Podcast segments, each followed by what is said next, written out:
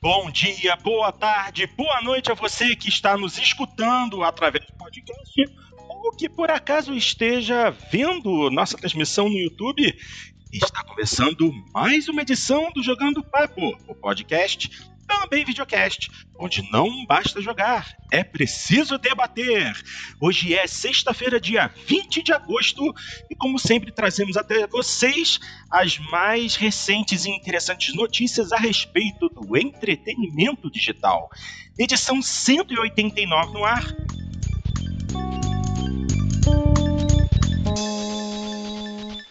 Vocês podem ver, infelizmente nosso gênio profético, o grande Cadelim, não está conosco, mas temos um convidado especial para dividir a nossa mesa redonda virtual. Conosco está o Guilherme, ele que é streamer e tem um canal na Twitch, que é o twitch.tv barra Anfia. Peraí, vamos soletrar isso para que vocês possam ver bem.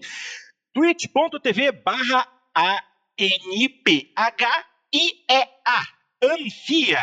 Então, ele está aqui conosco hoje porque, obviamente, temos uma notícia de monta relativa a coisas que a Twitch anda fazendo ou deixando de fazer e que está gerando burburinho no mercado brasileiro de streamers. Então, nada melhor que termos uma figura que está dentro desse métier para que possamos discutir a respeito. Então, vamos direto para a notícia, que assim fica melhor. A notícia é originalmente publicada no Tecnoblog. Vou ler e depois vamos discutir. Apagão na Twitch. Streamers organizam greve de lives no Brasil. Reivindicações do apagão da Twitch incluem transparência dos dados da Amazon e pagamentos justos aos streamers da plataforma. É, vamos ler. A comunidade. Hum, nossa senhora, já começou a língua a enrolar. A comunidade brasileira de streamers da Twitch está organizando uma greve para chamar a atenção da plataforma. O apagão da Twitch está marcado para o próximo dia 23 de agosto e a ideia é conseguir mais transparência dos dados da Amazon e pagamentos justos aos criadores de conteúdo. Para esse dia, os organizadores da ação pedem que streamers não façam lives e que usuários não assistam às transmissões.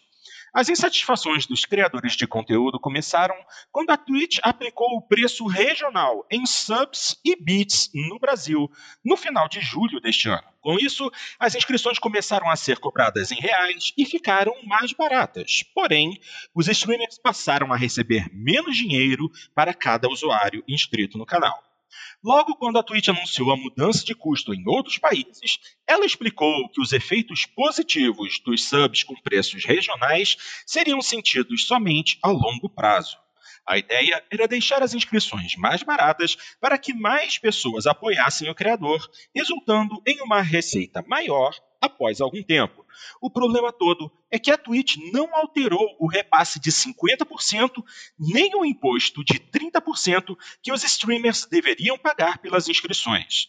Com o valor antigo dos subs em dólares, os canais menores conseguiam ter alguma renda no final do mês. Porém, com o preço em reais, isso deixou de ser uma realidade para os streamers brasileiros.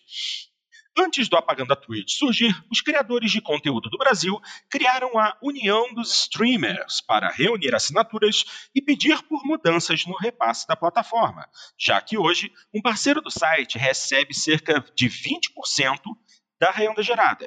Para conhecer o projeto, ler o manifesto e assinar, basta acessar o site da União dos Streamers, que está no endereço uniãostreamer.com. Uh, entre os apoiadores da causa estão equipes grandes como Picoca, Sassa, Mate, entre outros. Ainda não dá para saber se alguma dessas ações vai conseguir chamar a atenção da Amazon.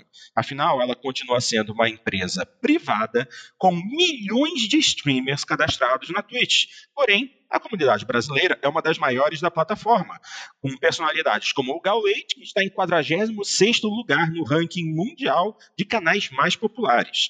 Por isso, ainda há chances de menos conversar com a empresa para ter mais transparência nos processos.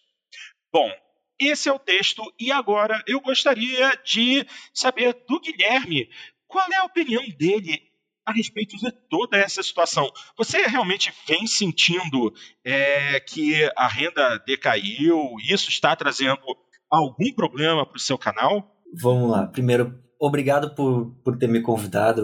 Eu já acompanho Jogando Papo há no mínimo uns dois anos, assim, talvez não tão assiduamente quanto eu gostaria, por conta que as minhas viagens de, do outro emprego, né? Correto. É, reduziram. Uhum. Mas eu, é, vocês eram meus companheiros de viagem por muitas e muitas estradas por aí. É, bom, tem alguns pontos importantes para salientar nessa, nessa matéria.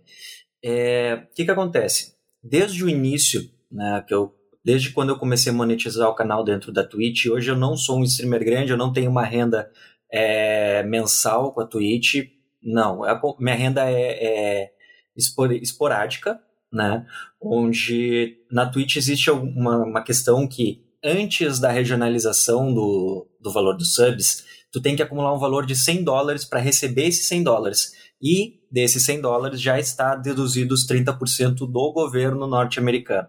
As taxas, a Twitch sempre deixou isso bem claro. Né?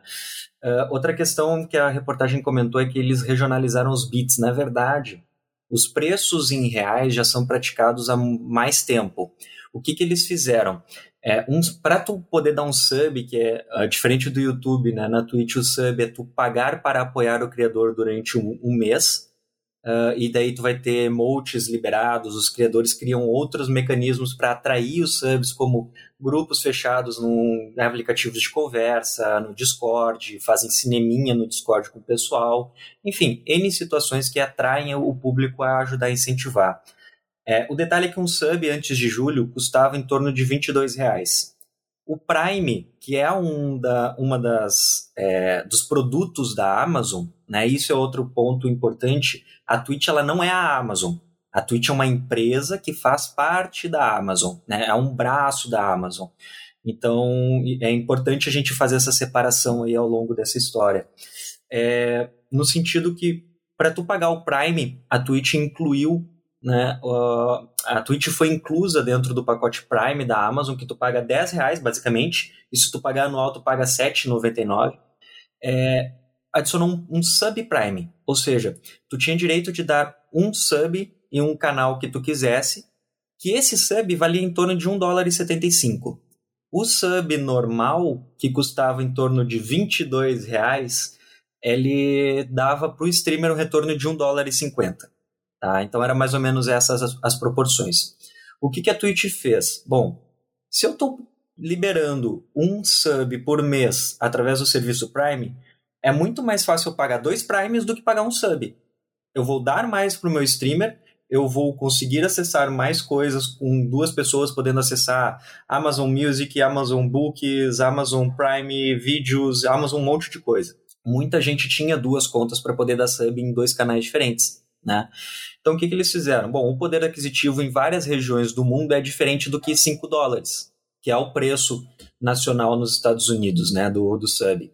Então, o que, que a gente faz? Se o poder aquisitivo no Brasil é 30% menor ou 60% menor que o, o poder aquisitivo norte-americano, vamos reduzir por 60%. Ponto. Então, o que, que, que, que isso gera dentro da comunidade? Né? Pô, eles anunciaram em março que ia haver essa regionalização. Então a regionalização, na verdade, foi isso. Eles transmitiram o valor de um sub né, de 22 reais por um valor que em março eles disseram que ia fazer isso e não, não disseram o quanto que isso ia reduzir ou impactar. E é. aí entra o primeiro ponto da Twitch que, é, que deve ser discutido. A clareza em algumas informações. Né? A Twitch ela, ela é campeã né, de fazer o seguinte, ó, nós vamos fazer daqui a pouco. Mas, assim, daqui a pouco a gente informa para vocês como é que vai funcionar essa brincadeira. Daqui a pouco nunca chega. Não, daí o que que acontece? Falar em março, olha, nós vamos começar um plano de, de regionalização. Vai começar, se eu não me engano, pela Nova Zelândia e Inglaterra, foi alguma coisa assim. Foram países fora do, do continente sul-americano. É, beleza. Ó, aí entra o grande problema. A falta de comunicação da Twitch gera muito burburo dentro do Twitter. Hum. Porque streamer é bicho ansioso. Sim. Né? Streamer, criador de conteúdo no geral, é bicho ansioso. Então o que, que aconteceu? Ó, lá na Nova Zelândia caiu 20%. Lá não sei aonde caiu 10%. Aqui vai cair 15%. Vem os profetas. Então hum. o pessoal começa a profetizar o quanto vai reduzir o valor e o quanto isso vai impactar e o quanto vai ser ruim para o criador de, de, de conteúdo. Aí começam os negativistas do Twitter. E aí chove gente, né? Só que isso deu uma acalmada nos meses seguintes. E em julho, do nada, no última, na última semana de julho, a Twitch disse num dia, gente, tá aqui a, a regionalização do sub brasileiro. Baixou de 22 reais para 7,90. Beleza? Boa sorte para vocês, vocês que lutem. É ruim? Não. É bom? Não também. Por quê? O criador deixa de ganhar muito dinheiro, em torno de 60%. Por quê? Se eu tenho uma redução no meu preço de 60%, tudo reduz 60%. Os ganhos da Twitch, os ganhos do governo norte-americano e, consequentemente, os ganhos do streamer. Né?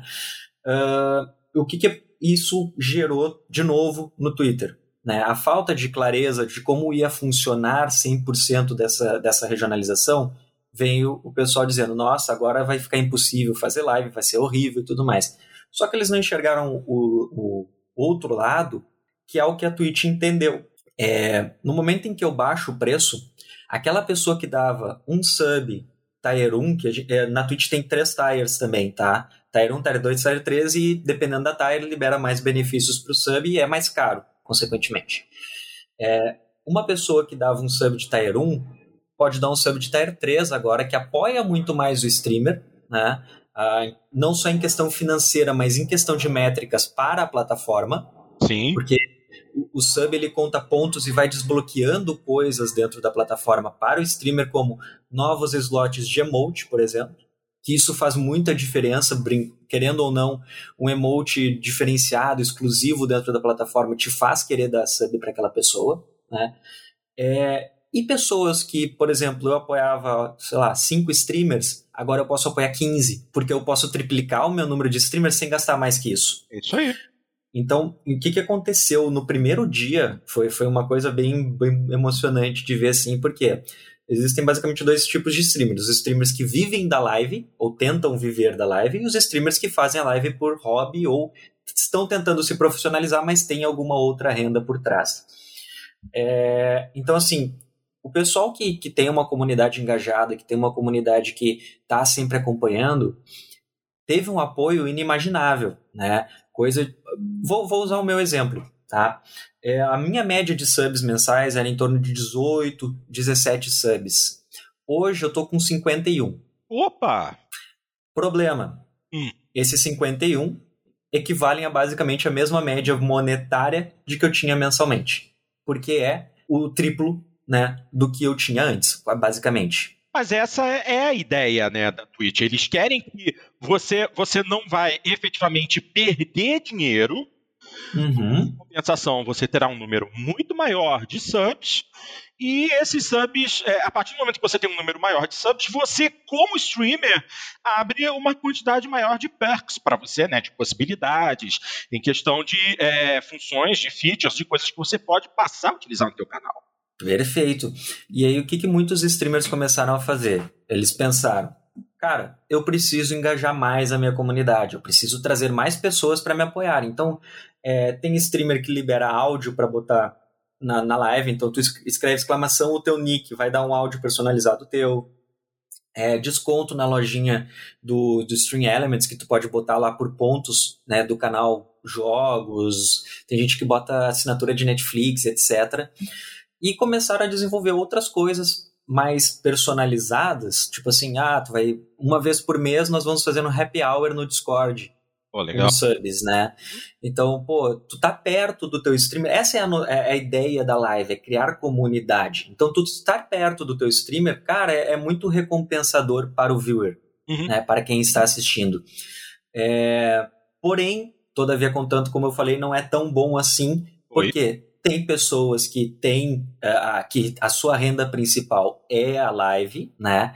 E não conseguem engajar um público maior do que eles já têm hoje. Já atingiram um, um certo limite e não conseguem desenvolver o seu conteúdo para atrair novas pessoas para a sua comunidade, né? Por N situações. É a mesma coisa que a criação de conteúdo, seja podcast, YouTube. Se tu não consegue é, é, entender o teu nicho, né, entender quem é que é o teu público que vai te ouvir, talvez tu não consiga crescer ou talvez tu fique restrito àquilo, né? Aquele nicho específico. Sendo que a gente diferencia streamer de variedades, que é o streamer que faz vários jogos, não tem uma agenda fixa, e streamer de um jogo fixo. Né? E o streamer de jogo fixo ele cresce muito mais rápido. É, é, é absurda a diferença de crescimento de um streamer de jogo fixo. Por quê? É aquele cara que sabe que vai acordar às 9 da manhã, o streamer dele vai estar tá jogando aquele determinado jogo, ou fazendo aquela determinada atividade, e ele vai acompanhar aquilo que ele gosta, ponto. Não vai ter uma surpresa naquilo. O de variedades ele vai pegando um pouquinho daqui, um pouquinho dali e tenta conquistar pelo carisma, né? Tenta fazer com que a pessoa se, se integre na comunidade, que se, se sinta bem aceita, que consiga interagir com o pessoal. Não que isso não tenha nas outras comunidades de streamer de jogos fi, fi, uh, fixos, né? Mas assim, depois de toda essa volta, e aí eu falo o seguinte para vocês: eu sou streamer, eu tô acostumado a falar sozinho. Então me interrompam, porque se me deixar, eu falo que fico a noite toda falando. Olha, porque nós estamos, nós estamos aprendendo aqui com você, por favor. Então vamos lá. O que, que aconteceu nesse meio tempo? Né? É, o pessoal que não gostou da mudança da Twitch, e sim foi uma mudança imposta, porque, de novo, é uma empresa privada, é. Né? Tu está sobre um contrato dentro da plataforma e tu sabe o que, que a plataforma pode vir a fazer. É, Ponto. é, tem aquela questão, como você disse, é uma empresa privada. Essa empresa cria um, um contrato é, é, é, é questão você aceitar ou não as imposições, as decisões colocadas pela empresa. Exato. Entendeu? E eu tenho certeza que a grande maioria das pessoas que corre atrás para criar um canal, às vezes não faz a menor ideia, ou nunca sentou para ler o que, que, o contrato traz, o que, que o contrato diz. Só querem sentar lá para fazer a transmissão. Eu sei que tem muita gente que não faz, é, é faz é, pelo carinho que não que não tá, não está ali para fazer dinheiro, mas tem aqueles que criam, começam o seu canal, veem que a coisa cresce, veem que a partir dali eles podem monetizar, que pode se transformar numa fonte de dinheiro, mas não se toca que existem limitações, existem regras que têm que ser seguidas. E, como você disse, novamente, o Twitch é uma empresa privada. Eles têm o direito de fazer o que eles quiserem. E quem, e quem não gostar, se vira. É. E aí é que entra o grande ponto, né? Uhum. Uh, porque o que, que acontece? Como empresa privada, a Twitch mudou as regras como ela quis e quem quiser continuar na plataforma, bom, tudo bem. Porque assim, dentro da Twitch tu tem três níveis de streamers, né? Visto quatro. Quatro. Uhum. Tem o streamer que começou ali hum, para entender como é que funciona a plataforma e tal, tem ali dois, duas pessoas assistindo, e é isso, ele faz uma live que outra na vida. Né? Tem o streamer afiliado, que é o que a grande maioria hoje se encaixa, né? Que é o que, que, é o streamer afiliado? É aquele cara que cria uma determinada agenda e nem sempre ele cria essa agenda, mas ele tem uma média maior que 13 e streama mais de 12 dias por semana, mais de 20 horas por mês. Uh, mais de 12 dias por mês e mais de 20 horas por mês. Que daí sim tu, tu assina um contrato com a plataforma. E nesse contrato está descrito tudo certinho de monetização, está no FAQ da plataforma como é que funciona a monetização, as, os taxes do, dos Estados Unidos, para onde é que vai, a receita, que 50% é da plataforma e 50% é do streamer, só que desses 50%, 30% é do governo norte-americano, né? E aí vem um outro detalhe que aí a gente precisa diferenciar Tá? Isso é uma coisa que a notícia não deixa tão clara. Enquanto, isso enquanto o governo brasileiro não, recebe, não resolver pegar a parte dele, né? Isso, isso, Dart. Aí aqui está o grande pulo do gato, tá? Eu tô. A partir de agora eu vou começar a citar coisas que eu vi o, um streamer chamado Toquinha Man, uhum. que ele é um streamer e youtuber grande, relativamente grande. É, e o Celord também, que é outro streamer grande, ele não é tão youtuber assim, mas ele é um streamer grande e eu vi ele debatendo esses dias sobre isso, né? O que que acontece? Uh, existe uma grande diferença entre o movimento apagão Twitch e a união dos streamers, né? Uh, o apagão da Twitch, ele simplesmente foi um perfil que surgiu no, no Twitter e bombou. É, eu vi, tava lá no, no Trending Topic brasileiro. É, e ele bombou do nada, assim. Por quê? É, tu pega um, um grupo de pessoas é, que não está satisfeita com uma determinada mudança e tu diz, vamos fazer greve. Pum, explode. Só que o que, que, que, é ruim nessa discussão do apagão da Twitch, na minha opinião, né? Uh, cara, aparece gente postando foto de CLT dizendo vai arranjar um emprego, né? Aí tu fala, não, CLT é bom. Aí o cara pensa, não, pô, CLT é legal. Isso, isso foi um meme que saiu no Twitter, tá?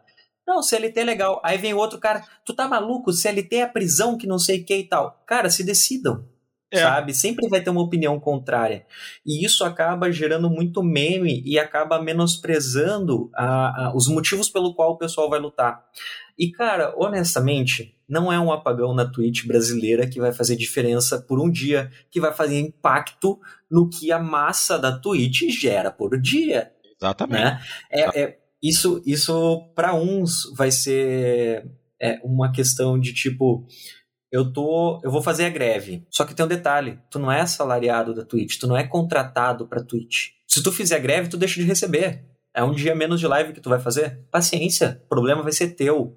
Os outros que fizerem vão pegar aquele público carente daquele streamer que não tá lá e vai abraçar, entende? Então, é, o viewer, ele, cara, vou, como é que funciona hoje para mim como viewer? Eu abro um monitor no trabalho, outro monitor na live, fico de fone de ouvido ou ligo a caixinha de som e fico ouvindo de fundo a live. De vez em quando eu interajo no chat, né? Então, muita gente hoje que está em home office, ou até mesmo que vai para a empresa, funciona assim. Então, aquele viewer que não conseguir te ver naquele horário, ele vai procurar outra pessoa, né? E, consequentemente, tu pode perder esse... Perder entre aspas, né? Tu pode... Esse viewer pode deixar de te acompanhar tão assiduamente quanto ele fazia antes. Então, o, o movimento do apagão da Twitch na minha opinião, ele não. É, eu acho, eu espero que, que eu esteja errado, tá? Mas eu acho que ele não vai ter um impacto na plataforma da maneira como as pessoas pensam que ele vai ter. A união dos streamers ele é um pouco diferente. Na verdade, ele é totalmente diferente. A ideia da união dos streamers é criar um abaixo assinado, não para que a plataforma volte atrás da regionalização, até porque isso foi uma coisa que o viewer da Twitch lutou há muito tempo. Isso o, tanto o Celote quanto o Toquinha falam no, no discurso deles, né? É, cara, eles querem o quê? Eles querem saber por que, que eu estou pagando 30% para o governo norte-americano se teoricamente é brasileira, a, a, se foi regionalizado o preço dos subs, né? Só que o que, que, eu acredito? Hoje a Twitch tem um, um escritório em São Paulo, né? Só que é uma equipe de gestão eles respondem à Twitch norte-americana, por isso que as taxas devem ser pagas lá, acredito eu. E aí é que está o grande ponto, acredito eu. Assim como a união dos streamers, acredito em outra coisa, e assim vai, porque não tem uma posição clara da plataforma nesse sentido. Né? Então, de novo, é uma pequena é, é um ruído da comunicação que a, que a Twitch tem com algum, alguns pontos dela. Né? Então, assim, o que, que a união dos streamers está lutando? Eles querem clareza eles querem entender o porquê que eles estão tendo que pagar os 30% para o governo norte-americano. Eles querem dialogar com a plataforma para tentar achar uma solução mais viável para ambos os lados, né, através de estudos e não simplesmente jogar, ó, agora o sub é 7,90 porque é o que o povo brasileiro vai pagar. Quem é que disse? Onde é que, onde é que eles levantaram isso? Só que, de novo, a Twitch é uma empresa privada. Ela não precisa prestar contas com ninguém, né?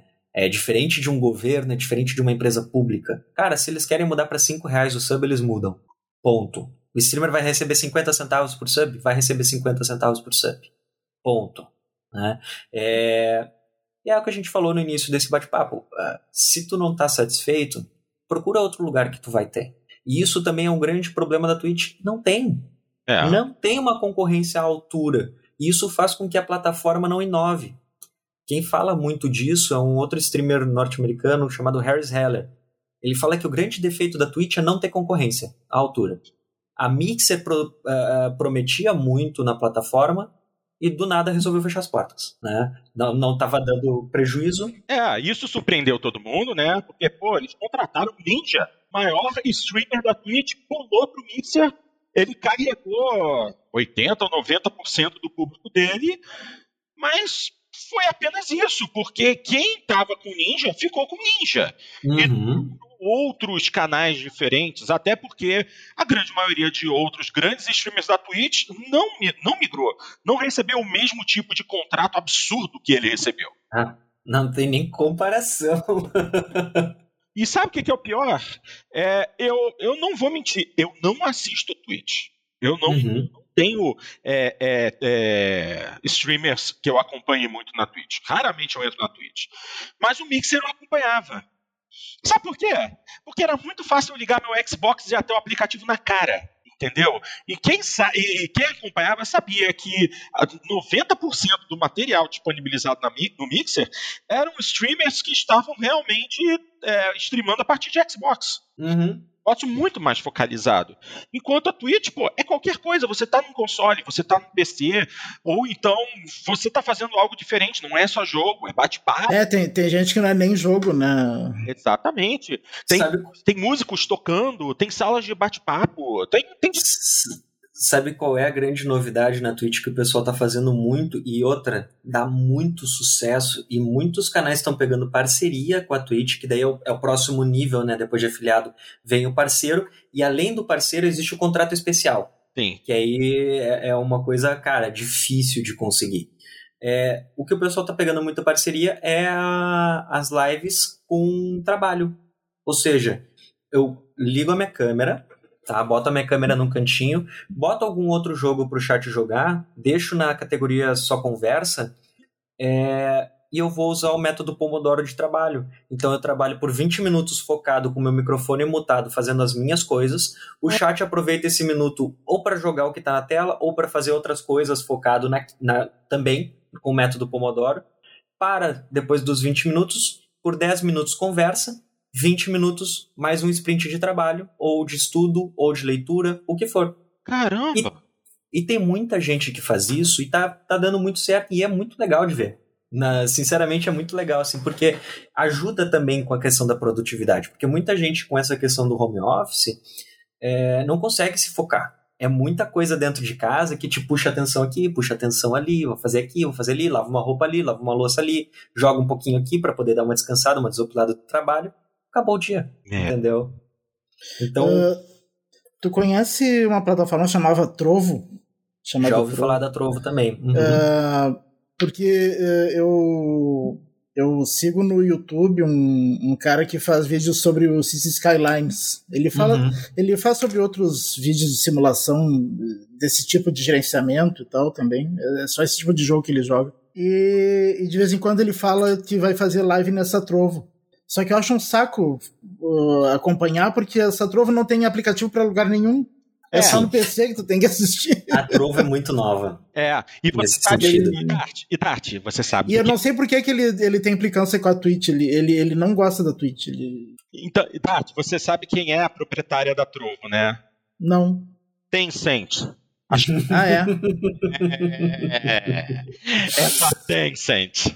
É. Ou seja, chineses esticando os braços para é. a todo, a, todo lado. A Tencent já dominou muita parte da, da plataforma, da, do, do, mundo gamer, né? Sim, sim. Não, a Tencent já é uma gigante, porque tá em jogos, tá no cinema, eles estão produzindo muitos filmes em parceria com grandes produtoras ocidentais, quer dizer, é, eles sabem o que estão fazendo. Eu acho que a Tencent é a chinesa que está mais aberta, com os braços mais abertos, em todo canto do planeta, no que se refere à parte de entretenimento. Essa é a oportunidade deles de entrar nesse ramo do streaming. Agora, realmente, não é. tem aplicativo porque eles estão começando, né? Estão realmente. É. Eu, eu conheço alguns streamers para. Porque, assim, além da, das lives, eu resolvi fazer uma outra um outro trabalho com os streamers que é criar produtos né, físicos. Então, tudo centralizado numa loja e a loja disponibiliza para a galera para o Brasil. Né? Isso era um trabalho que era feito pela Streamlabs, Stream Elements, só que era tudo norte-americano. Então, tu tinha que pagar tudo em dólar, importação, transporte, era uma fortuna, era coisa de 100 reais uma caneca. Né? Então, é, com isso tem, eu conhecia a plataforma da Trovo e, e, alguns streamers fazem live lá. E o que, que eles fazem? Cara, olha só, eu tenho um contrato aqui que é um pouco melhor que a da Twitch para ti, né? Exclusivo para ti. Vem fazer conteúdo para mim, vem trazer o teu público para mim. Tem gente que faz live nas duas plataformas. Teoricamente, em alguns contratos, o afiliado pode, o partner não. Hum. Então, se a Twitch fica sabendo, se tem denúncia, se alguma coisa desse gênero, pode dar quebra de contrato. É, eu acho que, na verdade, o, o, o partner tem que ter exclusividade em, em, total pela plataforma e o afiliado é exclusividade de 24 horas pelo conteúdo gerado. Então tem os detalhes. Facebook Gaming é um, uma. Olha, eu não, não vou dizer exatamente o que, que é, mas assim, é, o que, que acontece? Ainda existe? Facebook Game existe. O hum. Facebook Game tu é obrigado a streamar só jogos para contabilizar pelo contrato. Tu recebe uma fortuna por mês e tem que fazer acho que três horas por dia no mínimo, né? Mas dizem que é uma exploração. É, então, é, você acabou de falar certo, porque eu estava assistindo o, o podcast do Bola e do Carioca, né? Que eles têm agora um podcast também que eles transmitem via YouTube, eles entrevistaram o Rato Borrachudo, né? Uhum. O Borrachudo falou que dentro, da, dentro do Facebook Gaming ele estava sendo realmente explorado. Que de é. início prometeram mãos e fundos durante um período, ele assinou a exclusividade, foi tudo ótimo, mas que depois de um tempo começaram simplesmente a dar na cara dele, basicamente. É, e aí entra a questão da rixa de plataforma, né? Aí o que, que acontece? Streamers que foram da Twitch pro Facebook Game ganharam uma fortuna. Cara, eu, eu, sei de gente que ganhava coisa de 6 mil reais por mês por causa do contrato de exclusividade do Facebook Game. 6 mil reais por mês é muita grana, né? Para fazer live 3 horas por dia, 5 dias por semana. É muita grana. Então, e o que que acontece? Largaram o Facebook Gaming, volto para Twitch. Só que na Twitch eu tenho condições de ser partner, eu já era partner antes. Uhum. Apliquei. Não, não. Tu rompeu o contrato com a gente tu foi para outra plataforma, não vou fazer partner contigo agora. Você não está adequada ou adequado. E aí passa um ano de castigo na geladeira até conseguir a parceria. Porque assim, o que, que a parceria traz de diferença para o streamer, né? Traz algumas vantagens em questão de, de ferramenta, né? Libera umas questões de ferramenta e bota um verificado no, no, no lado do teu nome. Que para algumas outras empresas em questão de parceria isso vale muito, né? Mas, assim, é, eu acho que a gente acabou dando uma volta do assunto principal do apagão e, tudo mais, agora que eu me dei conta. Mas, né, é, o que, que acontece? A, a, minha humilde opinião sobre o, o apagão na Twitch. Hum. É o hum. que eu falei, eu acho que não vai causar o impacto que o pessoal acha que vai causar. Né? É, eu penso, e sobre, eu também, eu é, também penso isso. Eu acho que estão glamurando muita coisa dentro do Twitter e que tá, a desvirtuou demais o assunto, né? Que é aquilo, cara, tu vai fazer greve do negócio que tu nem recebe direito para fazer. É. Né? É, não dá para entender, não dá para entender. Eles acham, é, assim, essa, a grande maioria desses streamers realmente acha que se o, o Twitch brasileiro parar, isso vai ser algo muito impressionante para a equipe da Twitch para o pessoal da Amazon, que eles vão ver que sem o Brasil, sem o, o income brasileiro de dinheiro, que vai ser, que eles vão ficar assustados. Oh, a, gente, a gente não pode ignorar os, os streamers brasileiros. Isso vai ser um tiro na nuca para muita gente. Para muita gente. Sem sim. contar que esse tipo de movimento nunca tem adesão 100%, né? Claro. É. Imagina se os grandes streamers da plataforma que pegam 20, 30 mil pessoas assistindo vão parar por um dia. Não vão, cara. Óbvio. Eles já têm contrato especial. Exato. É, Cara, os maiores streamers da Twitch, eu vou, eu vou citar o Alan Zoka, que todo mundo conhece, o cara é incrível, ele é um criador de conteúdo maravilhoso. De vez em quando eu assisto as lives dele, porque realmente são engraçadas, né? ele, ele gera um conteúdo muito dinâmico e tá sempre... Eu não sei como é que ele consegue acompanhar o chat dele, eu acho absurdo. Mas ele tem embaixo da câmera dele um contadorzinho de combo, tá? Cada vez que alguém dá um sub, esse contadorzinho aumenta o número e o relógio que fica de 10 minutos volta a contagem para 10 minutos, contagem regressiva de 10 minutos, tá? A cada sub que ele recebe, esse reloginho vai subindo. O relógio, a, quantidade de sub já chegou a cerca de mil. Eu acho que caiu o YouTube aqui para mim. Voltou. Ah. É, é, é, mania do streamer tá olhando as duas telas, tá? é, olhando o chat de vez em quando e assim vai. Não, é que eu digitei no chat do Zencaster, daí, daí deu uma piscada ali. Ah, entendi. É, então, o que que acontece, gente? Uh, o, Alan, é um cara que gera em torno de, sei lá, 1.500 subs por dia. Streama 5 dias por semana? 20 dias? É só fazer as contas, entende? Ele já tem com certeza o contrato especial da Twitch, que a Twitch deixa isso bem claro. Se tu bate dois meses com 250 subs, tu pode solicitar esse contrato, onde aumenta a tua participação sobre os subs para 70%, contando que tem os 30 do governo norte-americano, então tu cai para 40. né? Mas aí tu reduz a parte de ganho da Twitch porque tu é uma pessoa importante dentro da plataforma, pro income da plataforma. Tu tá trazendo muito dinheiro, tu tá trazendo muito público, né? Então, isso é muito impactante para a plataforma. Quando o Ninja saiu, foi um, alvoroço gigante, porque, cara, o Ninja tinha no mínimo 100 mil. Ele abria a live e tinha 70 mil olhando. Ele abria a live e tinha 70 mil olhando, né? Então, e hoje o Ninja tá apagado, de certa forma, assim. Eu, eu, eu não acompanho muito, né? Mas eu parei de ouvir o nome dele. Ele deve estar tá continuando com 70 mil, 50 mil e tudo mais. Mas ele foi o boom naquela hora, entendeu? É, exatamente. Aliás. Pra ele. Ele nem precisa, na real, né? Com aquele contrato que ele ganhou da rescisão da Microsoft.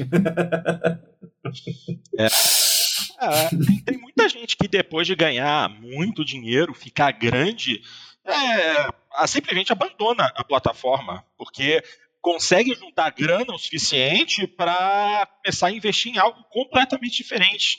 Exato. Tipo, Por exemplo, um, um streamer que é, eu acompanhava, mas eu prefiro acompanhar o material dele no YouTube ao invés da Twitch, é o Jacksepticeye.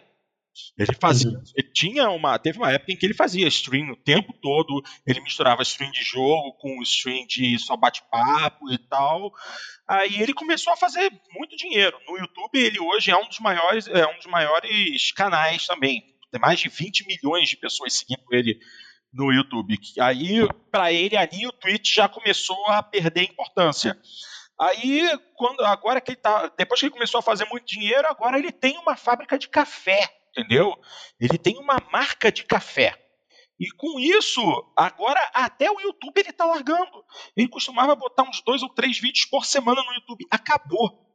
Tem, me... tem semanas que ele não postava nada. Hoje ele postou um vídeo. Depois de duas ou três semanas sem postar, nada. Porque ele tá com a marca dele de café, ele tá aparecendo em filme. Esse filme novo do Ryan Reynolds, o Free Guy, ele participa. Ele aparece. Caramba. Quer dizer, uh, a partir do momento em que o, o cara começa a abrir as asas e buscar outras formas de monetizar, aí até a Twitch já não é mais tão importante. Eu abri aqui o canal do Ninja é, e, assim, no momento ele tem 16.900 seguidores. Aliás, mil não. Milhões, milhões, milhões. É, eu esqueci que, tinha que, ter, que não tem 16 milhões de seguidores. E ele está transmitindo as transmissões recentes dele, tem jogado muito forte na que é o forte dele, e faz na Fantasy 11. É, se a gente quiser, a gente pode até acessar o, os dados mais concretos do, do Ninja. Uhum. Deixa eu achar aqui na, no Twitch Tracker. Que tem, tem um site só para isso, ó. É, horas streamadas, 33 horas streamadas no último mês. Média de viewers, 10.302. É, caiu bastante em relação. Ele tá pegando, ele tá pegando aqui, ó. 20 mil, 10 mil, 20 mil, 25 mil de média, né? Uhum. Então, cara, desculpa, mas o, Ninja era um cara absurdo, onde a média dele em abril de 2018 era 110 mil. É... E aí, a, claro, a 110 mil ela deu, foi o pico, né? Ele tinha uma média ali de 46, subiu para 96, 110. Depois, antes dele ir para Mixer, estava em 38, 30 mil. E aí, do nada, foi para 44, e aí ele ficou um tempo ausente, né? Período dele lá. De um aninho na Mixer ali, um aninho ausente de castigo na Twitch.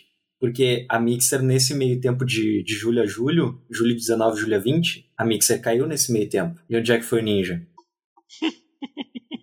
o canal dele no, no, na Twitch tinha sumido. No outro dia que ele assinou que ele foi anunciado pela Microsoft, o canal dele evaporou. Tipo assim. Ah, a Twitch apagou, nada. é? A Twitch não é que ela apagou, a Twitch fingiu que nunca existiu. É. Sabe? Então, cara, é claro, esses streamers é, que a gente chama streamers fora da curva, né? Alan Zoka, Ninja, o próprio Gaules é um streamer fora da curva também. É, eles trabalham há muito tempo em cima do conteúdo deles. O Alan tá há 10 anos na, no YouTube criando conteúdo, né? É, ou tu é muito, muito, muito, muito bom no que tu faz, sendo um pro player de, de Fortnite, que nem o Ninja é, é, ou tu trabalha muito, muito, muito tempo, sendo muito, muito, muito bom no que tu faz, né? Pra, pra ser um cara gigante, entende? Então tu tem que dedicar muito esforço para conseguir tirar uma renda boa dessa plataforma. E esse é um dos problemas, e isso é uma das coisas que o pessoal sempre reclama da Twitch, é a discoverability da plataforma. Então tu tem pouca, pouca chance de ser descoberto, né? Eles estão trabalhando nisso, eles estão trazendo novas ferramentas para tentar integrar mais o chat com o público. Só que é aquilo, é, tu nunca consegue a, a, agradar todo mundo, né? Então é uma realidade que veio para ficar essa, a, essa questão da regionalização dos subs. Outro ponto importante que é os bits, né? Que é uma das formas de monetização mais importantes hoje da plataforma. Por quê? Tu paga hoje é, 22 reais, eu acho, 500 bits, ou 30 e poucos reais, 500 bits. Para o streamer, a cada 100 bits ele recebe um dólar. O bit ele é regionalizado na questão de tu pagar em reais, mas o streamer ele ainda recebe aquela monetização em dólar, né? Então para o streamer o bit ainda vale muito a pena. O que, que a Twitch fez? E isso foi um ponto que eles deixaram claro desde março. Eles criaram um plano de uh, seguro-desemprego, vamos colocar assim, hum. para o streamer. Né? O que, que é esse seguro-desemprego? Durante os três primeiros meses da mudança, tu vai ter uma meta uh, de tempo de live para fazer. Então, para cada streamer isso é diferente. A minha, por exemplo, é 95 horas por mês. Uau! Que é a minha média de live mensal. Ah. Né?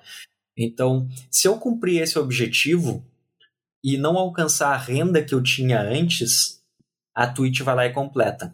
Hum, tá? Então, por exemplo, vamos supor que eu fizesse 20 dólares por mês. Porque dentro da plataforma isso é, é, é meio é complicado de entender algumas coisas. Eles botam tudo por dólar. Então, às vezes, a pessoa dá um sub, tu recebe 45 centavos. Às vezes tu recebe 48. Aí tem outro streamer que recebe 50 e poucos. Esse é um dos problemas principais que o pessoal tá reclamando. É estranho. É, é. Não foi. Todos deveriam não é, a mesma coisa. É, não é tudo regionalizado. Estranho. Porque o, o, valor que tu recebe, ele é convertido em dólar. Mas tu não sabe direito como funciona essa conversão. Então eles disseram, ó, oh, o sub é 7,90. Ponto. Eu não te digo quanto tu vai receber por esse sub. Faz, a, faz as tuas contas aí. Entendeu? E aí, quando tu faz a conta, o sub vai ali para em torno de 30%, sei lá, 2 e pouco. 2,40, 2,50, alguma coisa do gênero, né? Ó, eu tô recebendo ali 2,50 e poucos reais. Só que em dólar isso vai ser diferente, porque o dólar vai variar cambialmente. Sim. Então, quando for convertido, vai ser convertido a 40 e poucos, 50 e poucos, 40 e poucos. E para a plataforma, como ela faz a metrificação interna através de dólar, para tu bater os 100 dólares para receber, é estranho, entendeu? É, é, é, é, confuso. E esse é o grande problema dessa situação. É confuso. Ainda não está 100% regionalizado. O que, que acontece depois que passar esses três meses? A Twitch não vai mais dar 100% do valor, ela vai dar 75% por mais três meses. Porque, teoricamente, tu tem que ter, tá, tem que estar tá crescendo. O que, é. que ela tá fazendo? Cara, olha só, tem canal estagnado recebendo lá 50 subs por mês e tá tirando uma grana legal da gente. O que, que a gente vai fazer? Bota regional, que daí dá chance do brasileiro é, comprar mais sub, né, apoiar melhor o seu criador de conteúdo, e esse canal tem que deslanchar, entendeu? Se ele quer receber o dinheiro, ele vai ter que trabalhar para receber esse dinheiro. Isso é uma técnica de, de metas na venda em si. Eu trabalho fora Twitch, eu trabalho numa equipe comercial, uma equipe, não bem coordenador, mas um supervisor, assim, e é, e é esse jeito que o pessoal fez também, a mesma coisa que, que fizeram lá na empresa. Uhum. Então, assim, eu preciso te empurrar de alguma forma para tu sair dessa estagnação. E ao mesmo tempo, o pessoal está pedindo aqui. Só que eles não foram claros nas metas deles. Então, assim, passou esses primeiros três meses, 100% do, se tu bater tua meta de horas. Os próximos três meses, 75%. Os outros três meses, 50%. Os últimos três meses, 25%. E depois acabou o auxílio desemprego. Auxílio streamer, que nem eles chamaram. Né? Uhum. Então acabou o auxílio streamer. Em um ano, tu tem que fazer o teu número de subs crescer para tu receber a mesma renda que tu recebia antes. Tu tem uma meta agora. entendeu? E o que que acontece? Na, na minha, agora, 100% minha opinião, tá? Não, não é os fatos que aconteceram. É, muito streamer deixa de fazer um trabalho tradicional e, e entendam, gente, stream é trabalho. No momento em que tu começa a receber por isso, é trabalho. Né? Tu tá dedicando o teu tempo em troca de um dinheiro, né? não importa como ele chegue. E, e, ficar jogando não é live. Live, fazer stream, é gerar conteúdo para que outras pessoas se divirtam, é entretenimento. Né? É, isso se confunde muito, principalmente com o pessoal mais velho. Né? O pessoal não entende que fazer live pode ser sim uma profissão hoje em dia. O Itaú está tentando fazer algumas propagandas, desculpa é, mas se quiserem patrocinar aí o Jogando Papo, Itaú, por favor. É, mas na verdade não é só o Itaú, tá? Eu já vi Itaú, Santander, Banco Next, tudo estão tentando entrar para esse mundo game porque é a nova geração, é o novo consumidor. Sim. Né? A gente sabe o quanto o mercado gamer gira de dinheiro no Brasil. Sem dúvida. É absurdo. E, e o que que acontece? É, muito streamer começa a fazer live porque ele vai ser o seu próprio chefe. É a chance dele abrir o seu empreendimento, dele conseguir regular os seus horários, não se preocupar com alguém estando no cangote dele e ele receber por isso. E o que, que a Twitch fez? Subiu no cangote do pessoal e disse: e aí? Vamos trabalhar, vamos gerar conteúdo, né? Então muita gente não suporta esse tipo de pressão e, e, e é normal né? Não, não, eu não estou dizendo que eles estão certos ou que eles estão errados. Mas, assim, hoje, felizmente ou infelizmente, é o que a plataforma está te proporcionando. Querendo ou não, tu está usando toda uma infraestrutura gigante. Tem uma equipe no Brasil que a gente sabe que é uma equipe reduzida para dar suporte, frente à quantidade de, de pessoas que frequentam a plataforma BR. É, tem muita coisa que tu te faz errado? Tem, mas vem principalmente lá de cima né? Como criar. Isso foi outra polêmica absurda dentro da plataforma. A categoria Hot Tubs. Ah! Nossa, mas, mas, pô, que pé no saco que foi essa situação. Foi. As, as meninas as meninas bonitonas, de biquininho, dentro de uma piscininha plástica, se mostrando. É. E é aquilo, né? Muita gente, muita gente contra, muita gente a favor. É, é, que, é, é, que, é que tem. Na verdade, esse foi outro ponto bem específico. Não específico, mas assim, que é aquilo. Cara, o, o ponto é. A live é delas. Elas não estão contra as diretrizes de nudez da Twitch. É. Que a Twitch também tem bem específica. Não pode mostrar mamilo, por exemplo. Sim. Não pode. Mas elas estavam com os mamilos tapados. Só que aí entra a questão que, pô, meu filho de, de, de 13 anos pode acessar isso. Ele não deveria. Porque é. quem tem que controlar o conteúdo são os pais. Exatamente. Só que daí entra outro detalhe. entra outro detalhe. É... Isso pode incentivar meninas menores de idade a querer fazer esse tipo de conteúdo porque dá certo. Exato. Cara, é esse tipo de polêmica que, que permeia né, as entrelinhas da Twitch. Né? Então, é, vai muito além, essa revolta da, dos streamers com a plataforma vai muito além de simplesmente ter regionalizado. Né? O, o, o que, esse eu acho que foi a regionalização e a, entre aspas, diminuição do recebimento do streamer, da, da remuneração do streamer, isso acho que foi a gota d'água, foi o estopim para dar mais um barulho grande, sabe? Sair em notícia, ainda mais que a stream está cada vez mais em evidência, principalmente nas mídias convencionais, né? Revistas, é, televisões e, e, afins. E eu, de novo, monopolizei a, a palavra. É o, o Lima Charlie comentou aqui OnlyFans, meus amigos, OnlyFans. Mas agora não vai mais poder também. OnlyFans proibiu. É, não, o OnlyFans, o OnlyFans vai morrer a mesma morte que o Tumblr.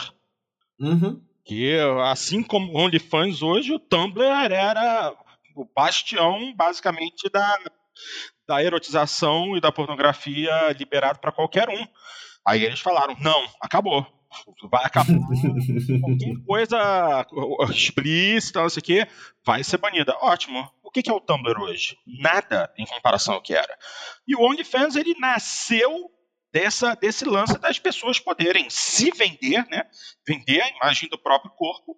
E agora vai acontecer a mesma coisa novamente. A partir do momento que isso for proibido, o OnlyFans também vai, vai cair no ostracismo basicamente. Pois é, o OnlyFans vive disso e tá proibido, é, não dá é. pra entender.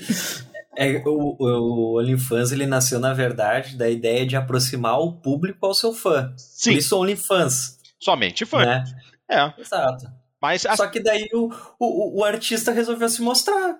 É. De verdade, como Sim. vê o mundo. É, mas assim, existem é, centenas de, de, de, contas do OnlyFans que não tem absolutamente nada a ver com erotização, pornografia ou coisa do tipo. É, eu, eu sigo um youtuber automotivo, que é o Tyler Hoover, do canal Hoover's Garage, que ele abriu um OnlyFans para juntar dinheiro para comprar três BMWs. Que ele quer ter uma coleção de BMWs clássicas dos anos 90, ele tem modelos específicos que ele quer, e ele está convidando os, os, quem segue ele no YouTube para assinar o OnlyFans dele e quem der o dinheiro vai ter. Mas ele não está mostrando nada lá. É, ele, ele tá mostrando foto de escapamento.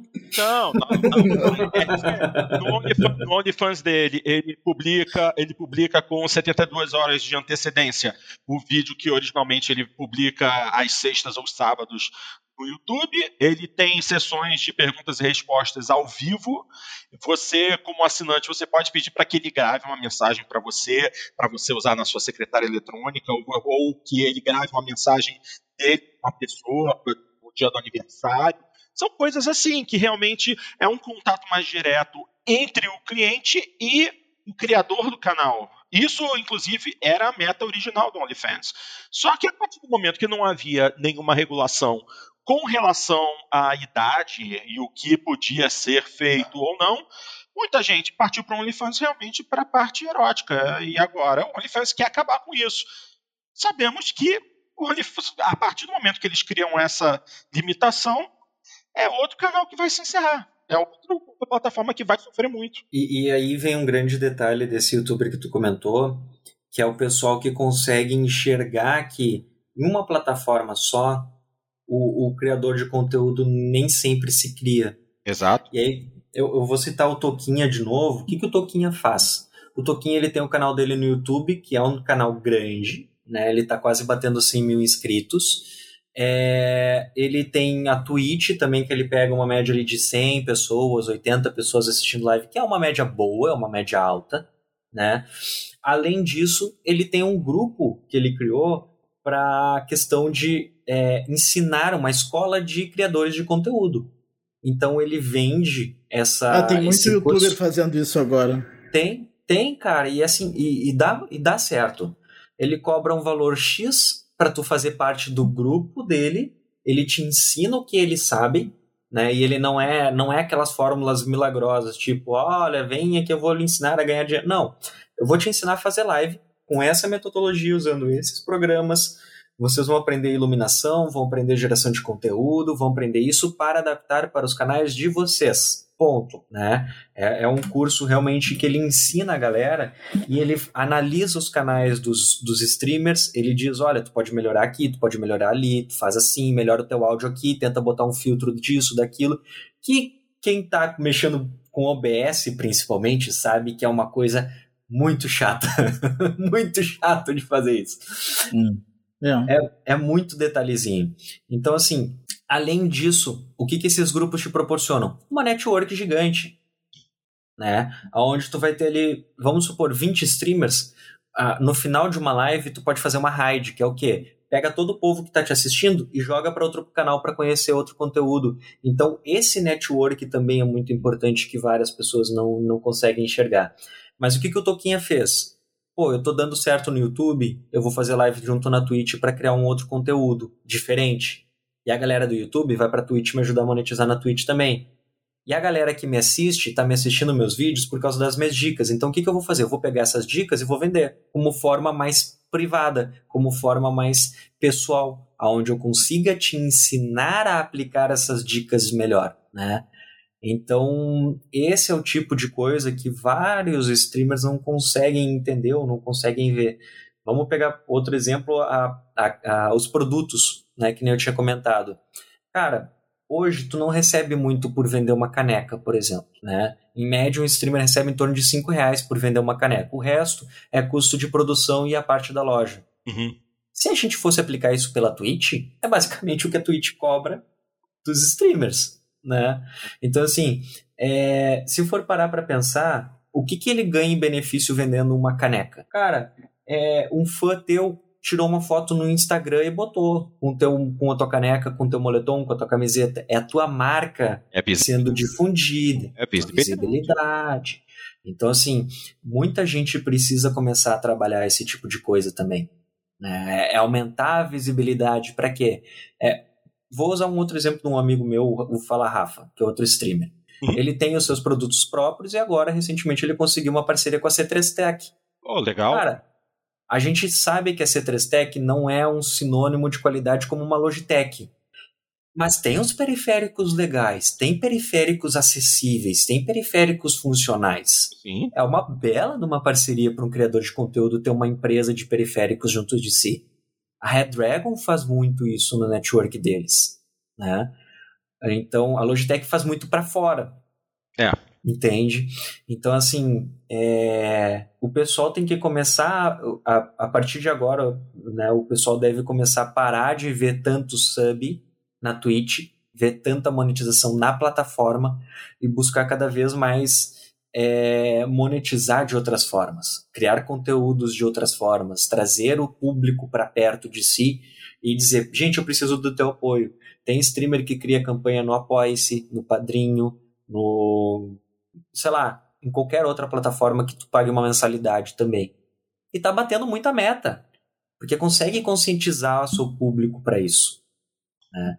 Então, cara, é uma mudança, veio para ficar, né? Querendo ou não, acho difícil a Twitch voltar atrás.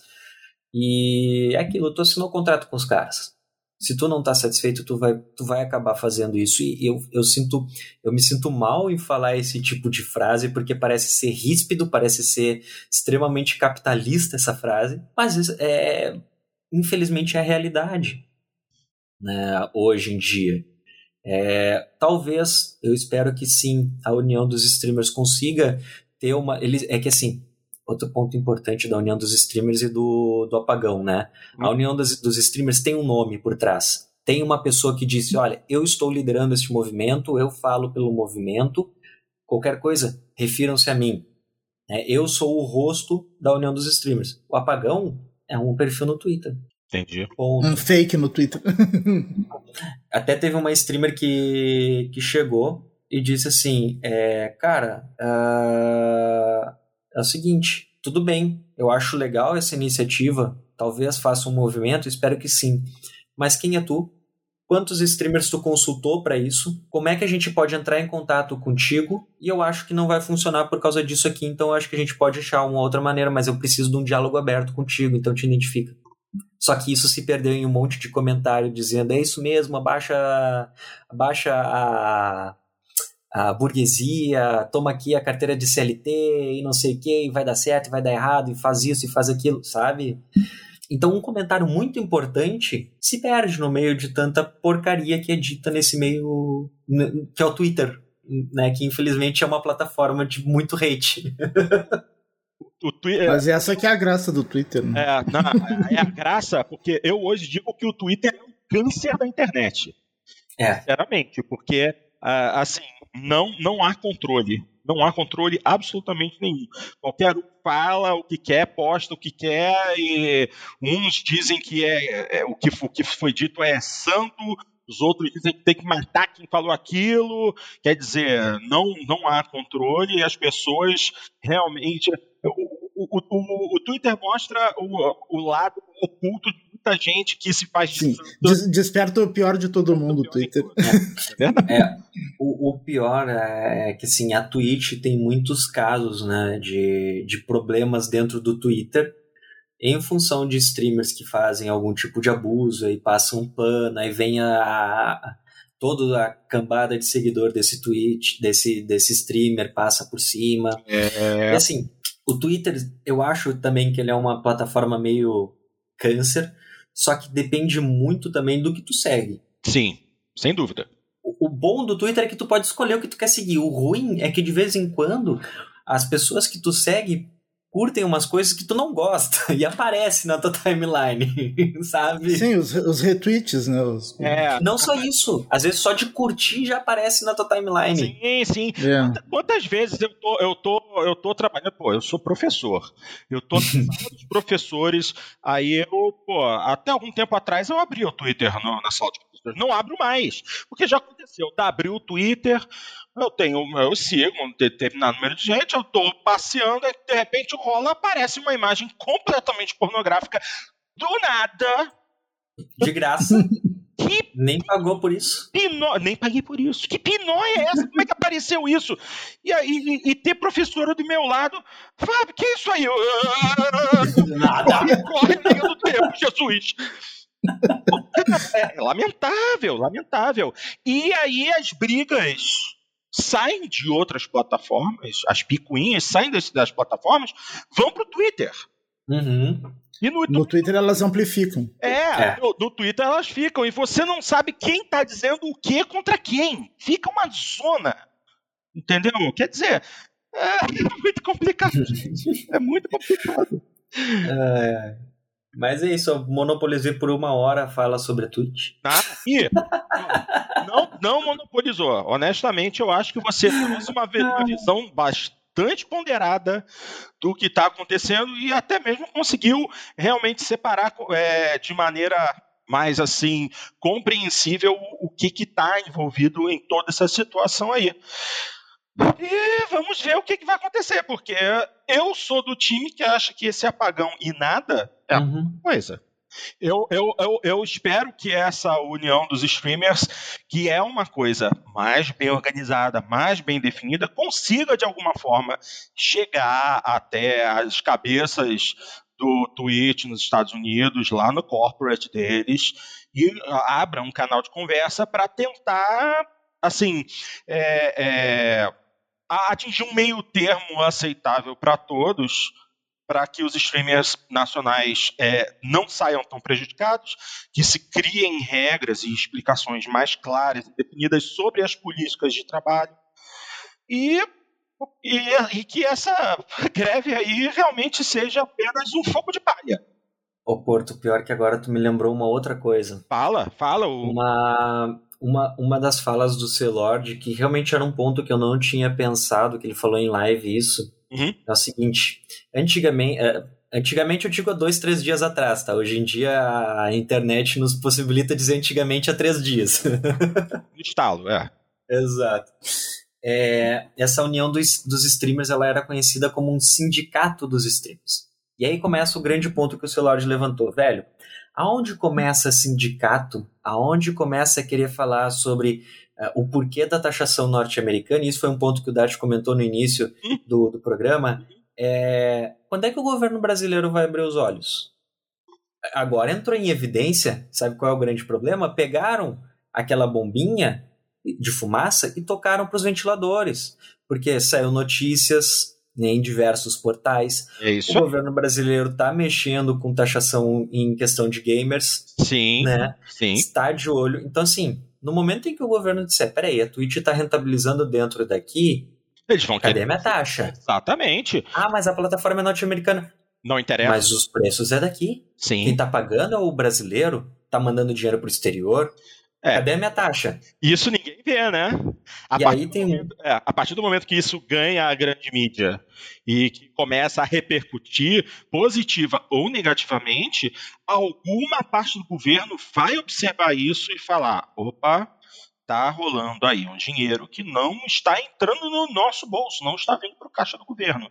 E aí o governo vai querer regulamentar, vai entrar. E o governo, você sabe, tem um contato mais direto com as grandes empresas, então eles vão começar a criar situações. E em breve você vai ter uma parte também que o streamer deveria receber, que vai deixar de receber, porque o governo também vai cobrar por isso. Aí vem outro detalhe. Peraí, sindicato Ok, vamos regularizar isso. Cadê a carteira de trabalho? Cadê o horário de trabalho? Cadê as normas? Cadê o curso profissionalizante? Cadê os equipamentos específicos que tu precisa ter? Hum, é uma situação muito parecida com, por exemplo, o Uber, que o Uber você não é diretamente empregado pela empresa entendeu? É o prestador de serviço. Prestador de serviço, mas quando a empresa mudou algumas das regras, os, os, os trabalhadores se sentiram prejudicados. E aí o que, que surgiu? O sindicato de funcionários do Uber. E aí, quando isso aconteceu, o governo foi em cima, e tem, tem cidades que onde o Uber é proibido, ou então cidades onde o Uber precisa pagar uma taxa para permitir a utilização dos serviços. Quer dizer, vai, vai complicar ainda mais. Simplesmente é. por conta de picuinhas e, e, de mesquinharia, às vezes, dependendo do, do, do streamer que a gente está falando, vai, vai surgir, vão surgir mais impedimentos, vão surgir taxas que não existiam, e depois ainda vai ter mais briga por conta disso. Isso é lamentável. Exatamente. Lamentável. Eu acho engraçado que tu usou exatamente o mesmo exemplo que o, o Celord, o Marcelo, falou na live dele. Sim. Né? Então hoje é, cara, é, tá ruim. Hum, não. Tá bom. Hum, não, mas é porque assim, o que que acontece? Faz um mês que a Twitch fez, não faz um mês que a Twitch fez essa mudança. E aí o que que a gente remete? Aos antigos profetas do Apocalipse de maio, uhum. que, que quando eles anunciaram a primeira vez que ia ter essa regionalização, e aí saiu a regionalização e os profetas do Apocalipse estão dizendo que é péssimo para os streamers. Cara, tem streamer pequeno que fez centenas de subs nesse mês. Tem streamer, tipo eu, eu fiz 50 subs, velho. Poxa, é muita coisa. Eu, eu tenho aquela que pagar um artista para fazer cinco emotes diferentes que eu liberei espaço de emote no meu canal. Cada emote custa tipo 30, 40 reais, sabe? Pô, vou gastar mais 200 pila. Mas isso é legal. Por quê? Porque a minha comunidade vai ganhar mais emote para usar em outros canais. Daqui a pouco alguém acha bonitinho o meu emote, vai lá e me conhecer, né? Então, assim, é... muitos canais são afetados. Tem canais grandes sendo afetados também negativamente? Tem, eu conheço partners que moram fora do Brasil e vão receber em, em reais. Nossa! Entende? Então, assim, a pessoa que precisava fazer 250 subs para ter uma renda boa, para ter uma, uma, um estilo de vida bom lá fora, agora precisa de 750. Caraca, gente! cara mora fora para receber em real, meu Deus. Eu conheço streamer que mora na Polônia, eu conheço streamer que mora na Inglaterra, eu conheço streamer que mora nos Estados Unidos, na Califórnia. Gente. Tudo brasileiro que foi morar lá fora. Inglaterra, Libra esterlina. e, eles, e eles não são regionalizados pela Inglaterra porque a conta deles é brasileira. O público, na verdade, assim, isso é outra coisa que não está 100% clara, mas é mais ou menos assim que funciona.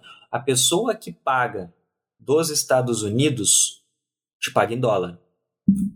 A pessoa que paga do da Austrália te paga em dólar australiano. A pessoa que paga do Brasil paga em reais. Então essa moeda é convertida, né, de certa maneira. No momento em que eu pago de determinado país, esse sub, essa, essa moeda vai ser convertida para o streamer Uh, normalmente em dólar. Por isso que eles fazem toda a monetização em dólar, basicamente. Né? A pessoa que dá um sub dos Estados Unidos para um brasileiro paga em dólar. Paga os 5 dólares o sub, o brasileiro recebe esse valor, né, teoricamente convertido em 5 dólares. Então, é proporcional aos 5 dólares. É, a pessoa que paga um sub de Portugal vai pagar em euro. Então, o streamer vai receber aquele valor convertido de euro para dólar. E assim por diante. Né? Então, como o público desses streamers que moram fora e fazem live em brasileiro, em, em português, é um público brasileiro, eles vão pagar em brasileiro, em real. Real. Então, esse streamer vai receber o referente ao real convertido a dólar. Então, para eles, é, vai ser péssima essa mudança.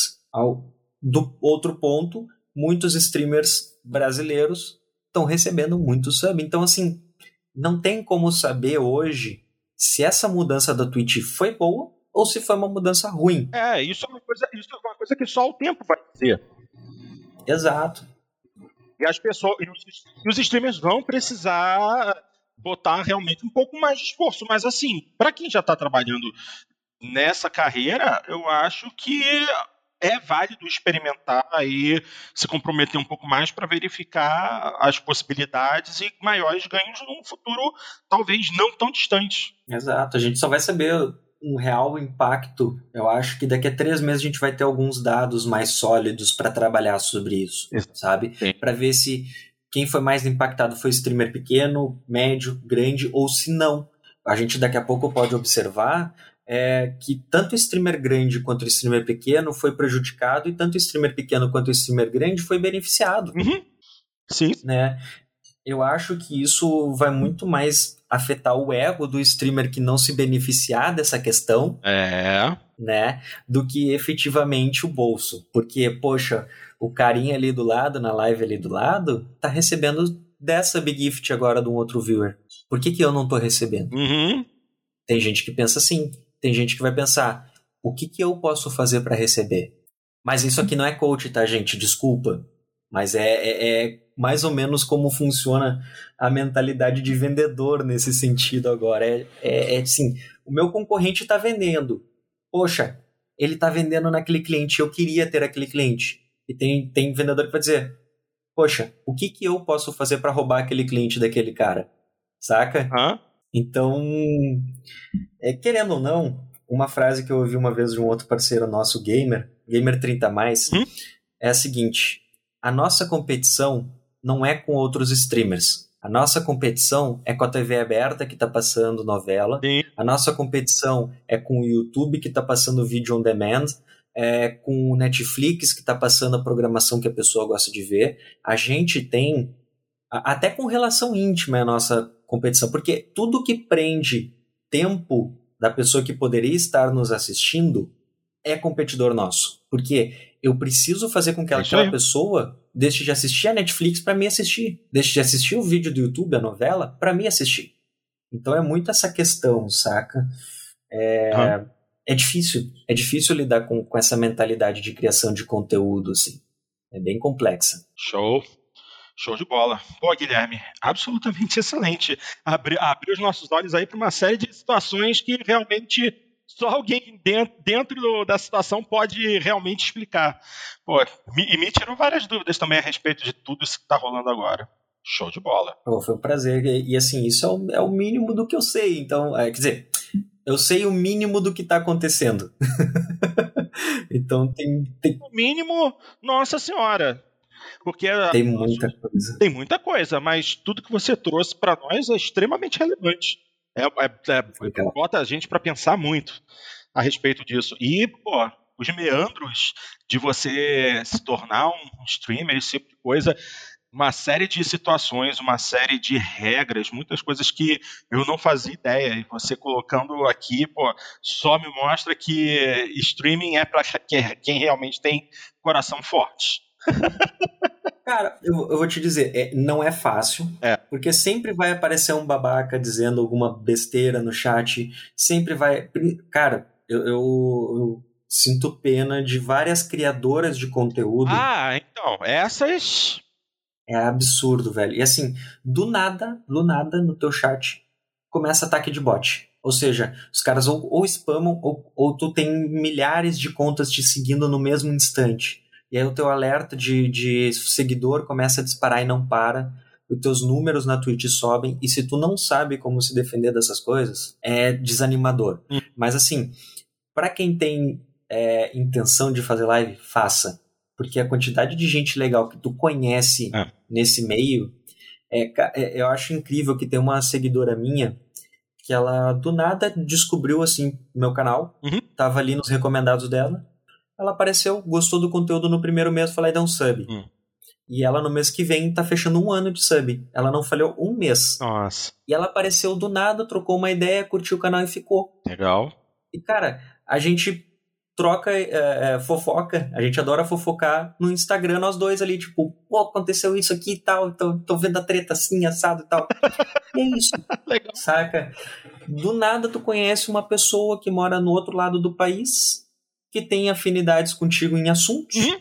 e ela é super divertida de trocar uma ideia de vez em quando, assim. Não é aquela coisa que tu precisa ficar, mas ela tá ali te acompanhando e te apoia sempre que ela pode, sabe? Então é, é cara, streamar é muito legal Só que é claro, a gente tem que ter cuidado com muita coisa, porque, querendo ou não, é uma coisa profissional. Sim. Tu tá se expondo, né? Sim, é, é isso, isso aí principalmente. Você tem, você tem que cuidar da sua imagem. E tomar, cuidado, e tomar cuidado com, com o seu próprio ego e com o ego de outros que vão transformar você em objeto de inveja, em objeto de ódio, só porque você está fazendo um bom trabalho e aquela pessoa, de repente, fica com aquela inveja e começa a falar mal, começa a criar história, treta desnecessária. Isso também é um problema grande. Quando o seu sucesso começa a incomodar os outros. Até isso. Até isso. Exatamente, cara. Exatamente. Mas o pessoal fala, se tu nunca teve um dislike no teu vídeo do YouTube, tu não alcançou a fama ainda. Se tu não tem um hater, tu não alcançou a fama. Então tamo tranquilo, é. verdade. É. Tamo tranquilo, tamo tranquilo. A partir do momento que aparece lá o dedinho para baixo, a gente sabe que tamo, estamos incomodando alguém. Tá no caminho certo, exatamente. Show de bola. Tá bom, então. Ô, Guilherme, excelente, muito boa toda essa sua explicação. Não se incomode com essa questão de, ah, falei muito. Não. Tu parece um convidado aqui, a melhor coisa que tem é deixar o convidado falar, porque esse é o momento em que a gente está aprendendo alguma coisa nova, está engrandecendo os nossos conhecimentos e criando laços de amizade com os nossos convidados. Pô, excelente ter você aqui. Agradecemos, Muito obrigado. Agradecemos imensamente sua participação.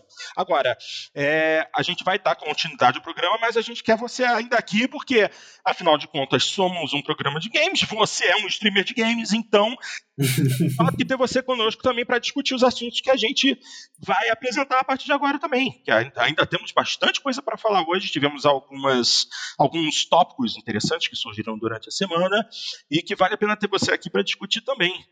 Vamos partir para os tópicos da semana, para as notícias, porque tem bastante coisa interessante aqui.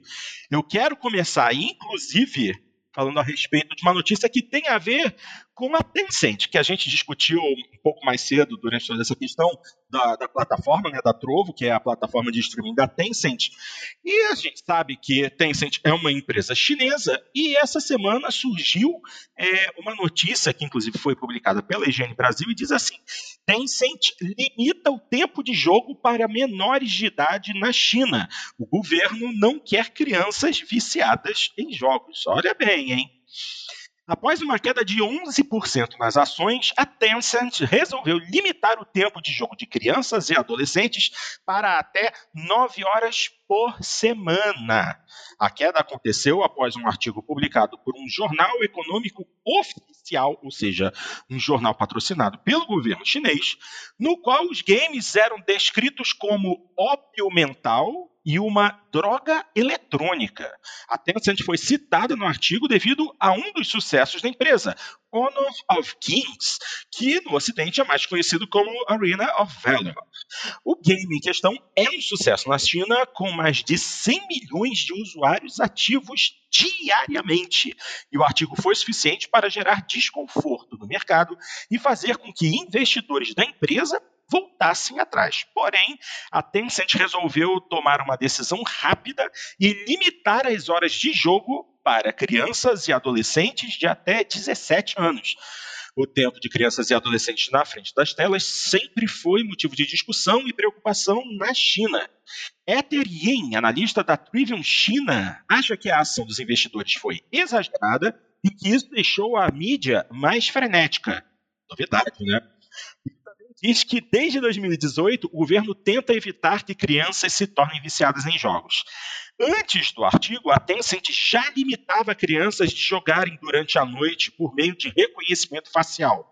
Que, aliás, né, a China tem câmera em todas as esquinas, em todos os postes, para seguir cada passo das pessoas através de um sistema de reconhecimento facial extremamente avançado. Nada melhor do que aproveitar as inúmeras câmeras de celular para monitorar quem está jogando o quê, né? Agora, menores de 18 anos só podem jogar uma hora por dia durante a semana e duas horas por dia nos finais de semana, férias e feriados. A empresa também considera o banimento total de menores de 12 anos. Uau!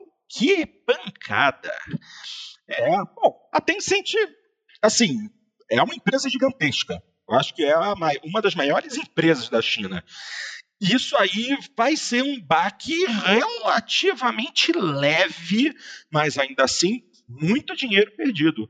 Agora, será que. É, eu entendo que crianças precisam é, passar um pouco menos de tempo presas na tela dos seus dispositivos, seja da TV, ou seja tablet, celular, qualquer dispositivo com uma tela, porque isso é até ruim para o desenvolvimento físico dela, problemas de desenvolvimento visual e tal, mas é, uma hora por dia já foi um pouquinho demais.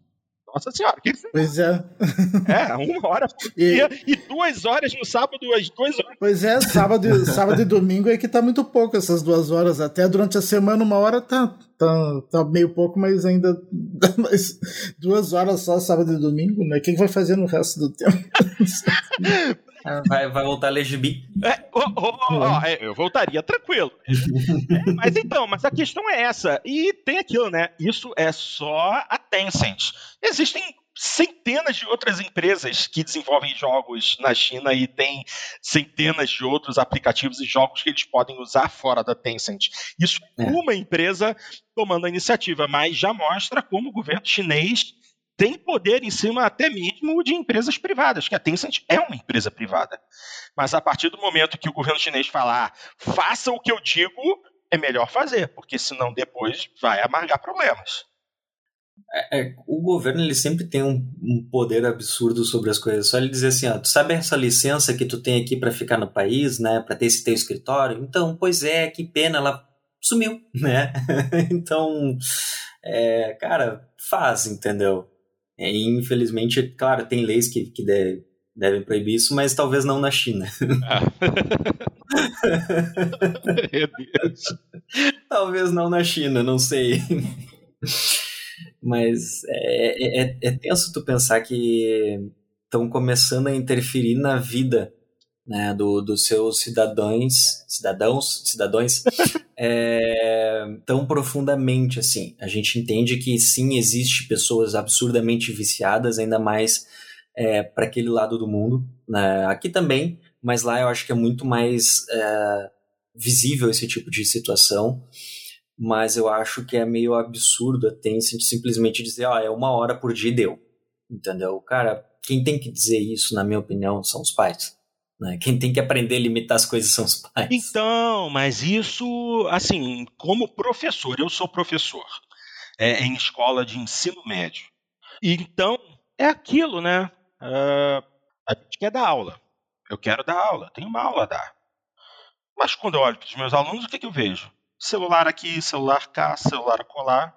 Os pais não têm punho ou simplesmente não têm interesse em limitar ou criar regras para que seus filhos façam uso do aparelho de forma adequada. Na maioria das vezes, o celular é meramente uma forma de é, calar a boca, uhum. entendeu? Ou então de é, é, ignorar a sua responsabilidade como pai. A partir do momento que você dá um celular para seu filho, teu filho está quieto lá na dele, ótimo. Meu filho não está me enchendo o saco, o celular foi ótimo. Muita gente pensa dessa forma. Uhum. Muita gente agindo assim. Os pais não assumem a responsabilidade pelo que os filhos estão fazendo ou devem fazer. É a mesma coisa que o pai do moleque de 13 anos que entra numa loja e compra para ele GTA V. É um título que na cara está escrito lá: proibido para menores de 18 anos, classificação indicativa, 18 anos. Mas os pais não querem nem saber, porque para os pais aquilo é meramente um jogo. Sim, uhum. teu filho, teu jogo vai jogar, o teu filho vai jogar e o, o moleque não vai te encher a paciência. Esse é o grande problema do bem especial do público brasileiro, entendeu? O, o celular é um cala-boca, o celular é a babá da criança. E isso é muito triste. Exatamente. Aí Exatamente. O, o, governo chinês está vendo que a situação está, está complicada, eles estão vendo que as crianças estão perdendo muito tempo utilizando dispositivos, e aí o próprio governo agora quer dar, é, puxar as rédeas da situação, o que também não é a melhor solução. Eu acho que a melhor solução é ir em cima dos pais e fazer com que eles assumam responsabilidade por aquilo que eles estão fazendo ou deixando de fazer a partir do momento que entregam a seus filhos um dispositivo eletrônico. Eu penso dessa forma. Aí eu acho que é um problema muito mais cultural, né? Sim, sim, exatamente. É... Exatamente. Mas é, eu acho que, é, que é aquilo que a reportagem falou é uma, uma resposta muito absurda hum. da Tencent. Né? É, mas é aquilo. Se eles não atendem, complicado. Ok. Bom, fala. Bom. Pode falar, pode. Não, é, é que até porque esse público infantil é, é, o público que mais dá dinheiro para eles, né? É. é. é. as crianças que vão lá e apertam o dedinho em comprar 300 mil skins de, de LoL, é. 300 mil skins de Pokémon Unite, 300 mil skins de não sei o quê, e aí o pai no final do mês tem um cartão absurdamente grande para pagar e não sabe o porquê. Exatamente, não. E depois bota a culpa na empresa. Bota a culpa na empresa. Ao invés do pai que adquirir o celular, aprender a respeito de, de é, utilização de cartão de crédito, limitação de compras, compra com senha, formas de você não ter esse tipo de susto no final do mês. Não, ele simplesmente dá o telefone, ah, queria comprar, queria comprar um negocinho, pai. Eu queria comprar uma skin. Posso comprar? Eu preciso. É só você botar aqui o seu número do cartão de crédito que eu faço uma comprinha. Aí o pai, ah, tá. lá o cartão de crédito. Comprou a skin. Ótimo. Dois meses depois. Filho, o que, que, é isso aqui? 3 mil reais no, no, na minha conta aqui no, do cartão. Que história é essa? Quem é Fortnite, filho? Quem é Fortnite, filho? Nesse nível. Nesse nível. É, é isso, basicamente. É, é. Lamentável. Lamentável. E, é. e, é, e, esse é um dos motivos pelos quais eu não tenho filhos. ai, ai. Só rindo. É, é triste, mas só rindo. Pois bem, gente, vamos em frente porque agora a próxima notícia é uma notícia meio chata. Meio chata não, é uma notícia bastante chata. Economista confessa o assassinato de dubladora de Overwatch e Halo. Cristiane Louise foi encontrada morta no início do mês de agosto. Notícia publicada pela IGN, eu vou ler e a gente discute em seguida. O economista Pedro Paulo Gonçalves Vasconcelos da Costa, você já sabe que o cara não é uma pessoa boa porque tem um nome gigantesco, de 27 anos, foi preso de maneira preventiva na última terça-feira, dia 13, sob suspeita de ter assassinado a dubladora Cristiane Luiz de Paula da Silva, de 49 anos, no dia 22 de julho. O crime teria acontecido no apartamento de Cristiane em Ipanema, zona sul do Rio de Janeiro. Segundo investigações da Delegacia de Homicídios da capital, Paulo foi ajudado por sua mãe, Eliane Gonçalves Vasconcelos, para esconder o corpo da dubladora em uma área de vegetação da praia de Grumari, na zona oeste da cidade. Pedro Paulo disse ter agido em legítima defesa contra Cristiane, que, segundo ele, estaria, entre aspas, possuída pelo demônio devido a um suposto transtorno mental. Cristiane morava sozinha e estava acolhendo seu amigo Pedro Paulo no próprio apartamento. De acordo com amigos e familiares da vítima, porém, os dois vinham brigando nas últimas semanas e ele, inclusive, possuía uma chave da porta de entrada. Pedro Paulo ficou conhecido pelos funcionários do condomínio e, quando questionado sobre o paradeiro de Cristiane, o economista afirmou que ela estava bem e que havia viajado com um namorado para Mangaratiba, na Costa Verde. Depois de dias, a dubladora foi dada como desaparecida pelos familiares e amigos de trabalho, o que motivou o Departamento de Homicídio a ir até o apartamento da vítima. O responsável pelo inquérito, o delegado Leandro Costa, disse que o grupo de local de crime da DHC foi, assinar, foi, acionado às sete da manhã para realizar uma perícia no corpo de Cristiane, que havia sido encontrado coberto por lençóis e sacos de lixo e com lesões causadas por facadas ou outro objeto cortante. Na delegacia, Pedro Paulo relatou que falou com a amiga pessoalmente pela última vez em 17 de julho, às 8 da noite. De acordo com ele, uh, é, Cristiane ficaria off, entre aspas, né, por 15 dias sem celular e lhe pediu que cuidasse de seus dois cachorros.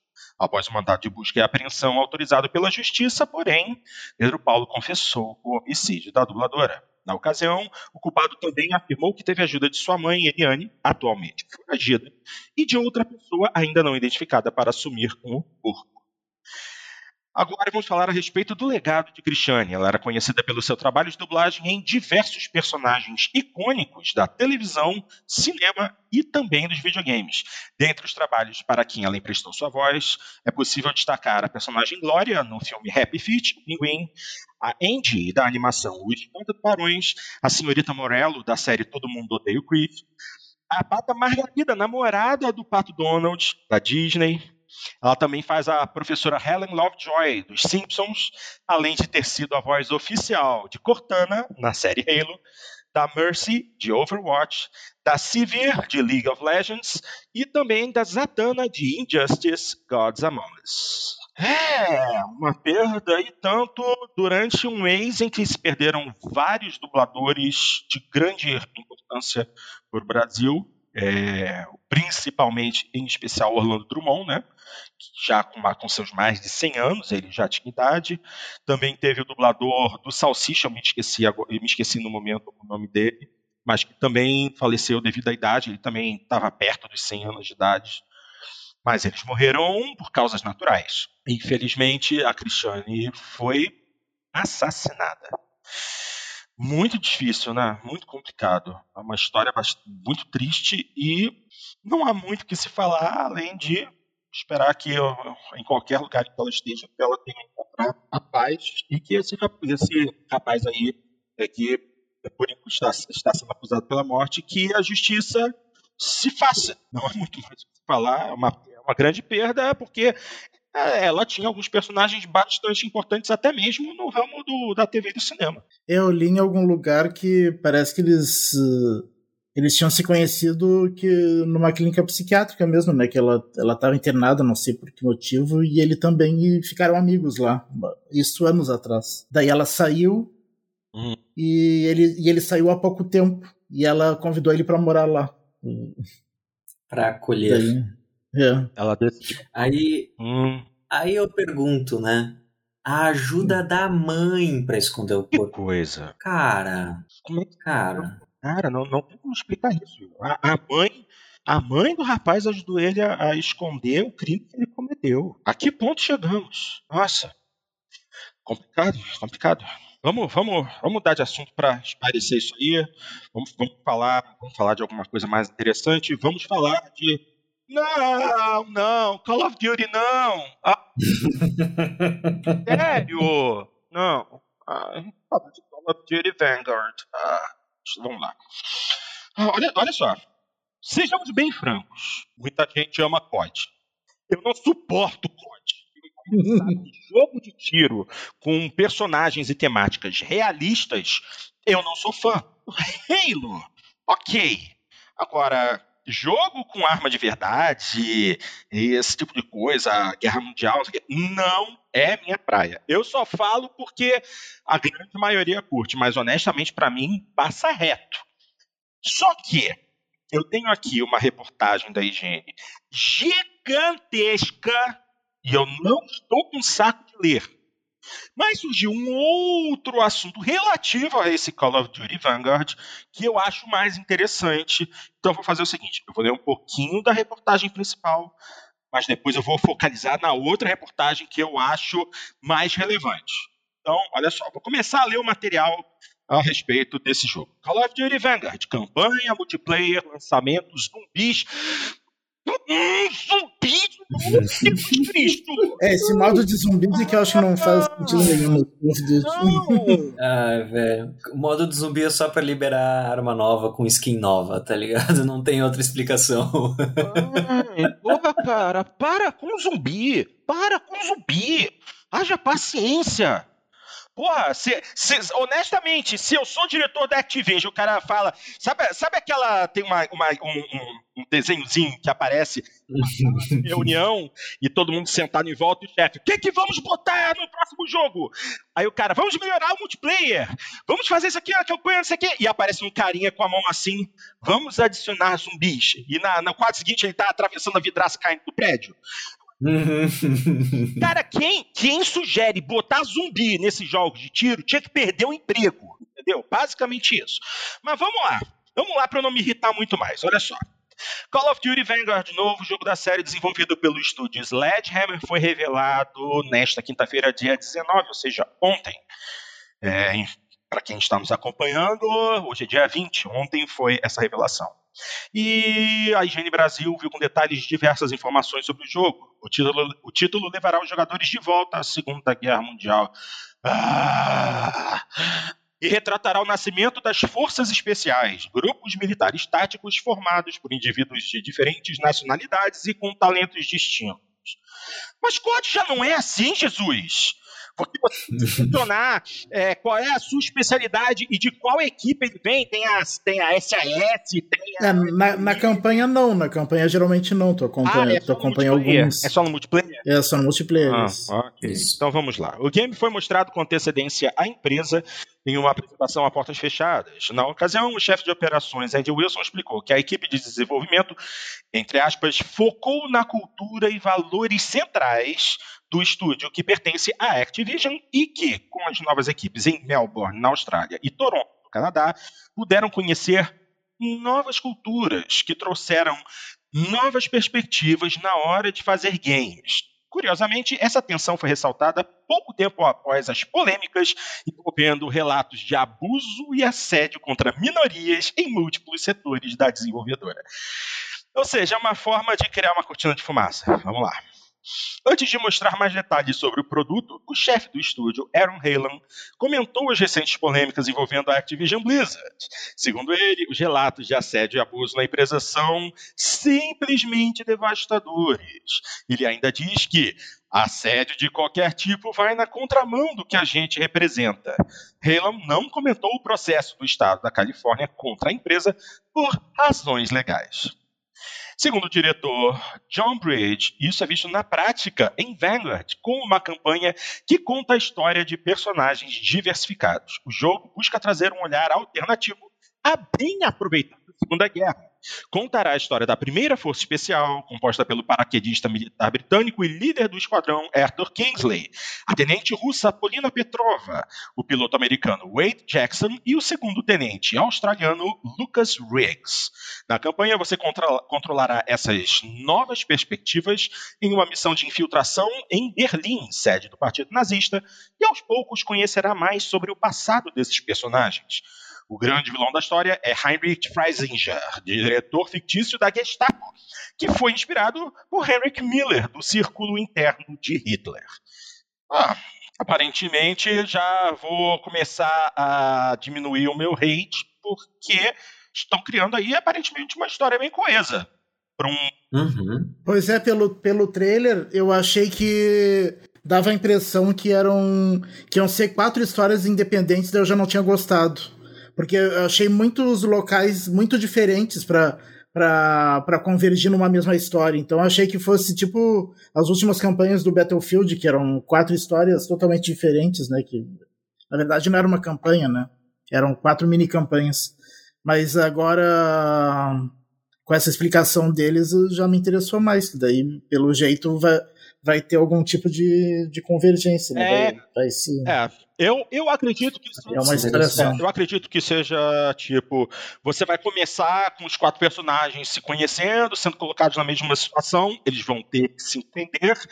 Então, talvez, talvez seja o tipo do jogo em que você tem uma missão central ao fim da missão central, você vai ser puxado para uma linha do tempo, para um passado relativo a um desses personagens, para entender o passado, né? Colocar, o, o, criar uma empatia por aquele personagem.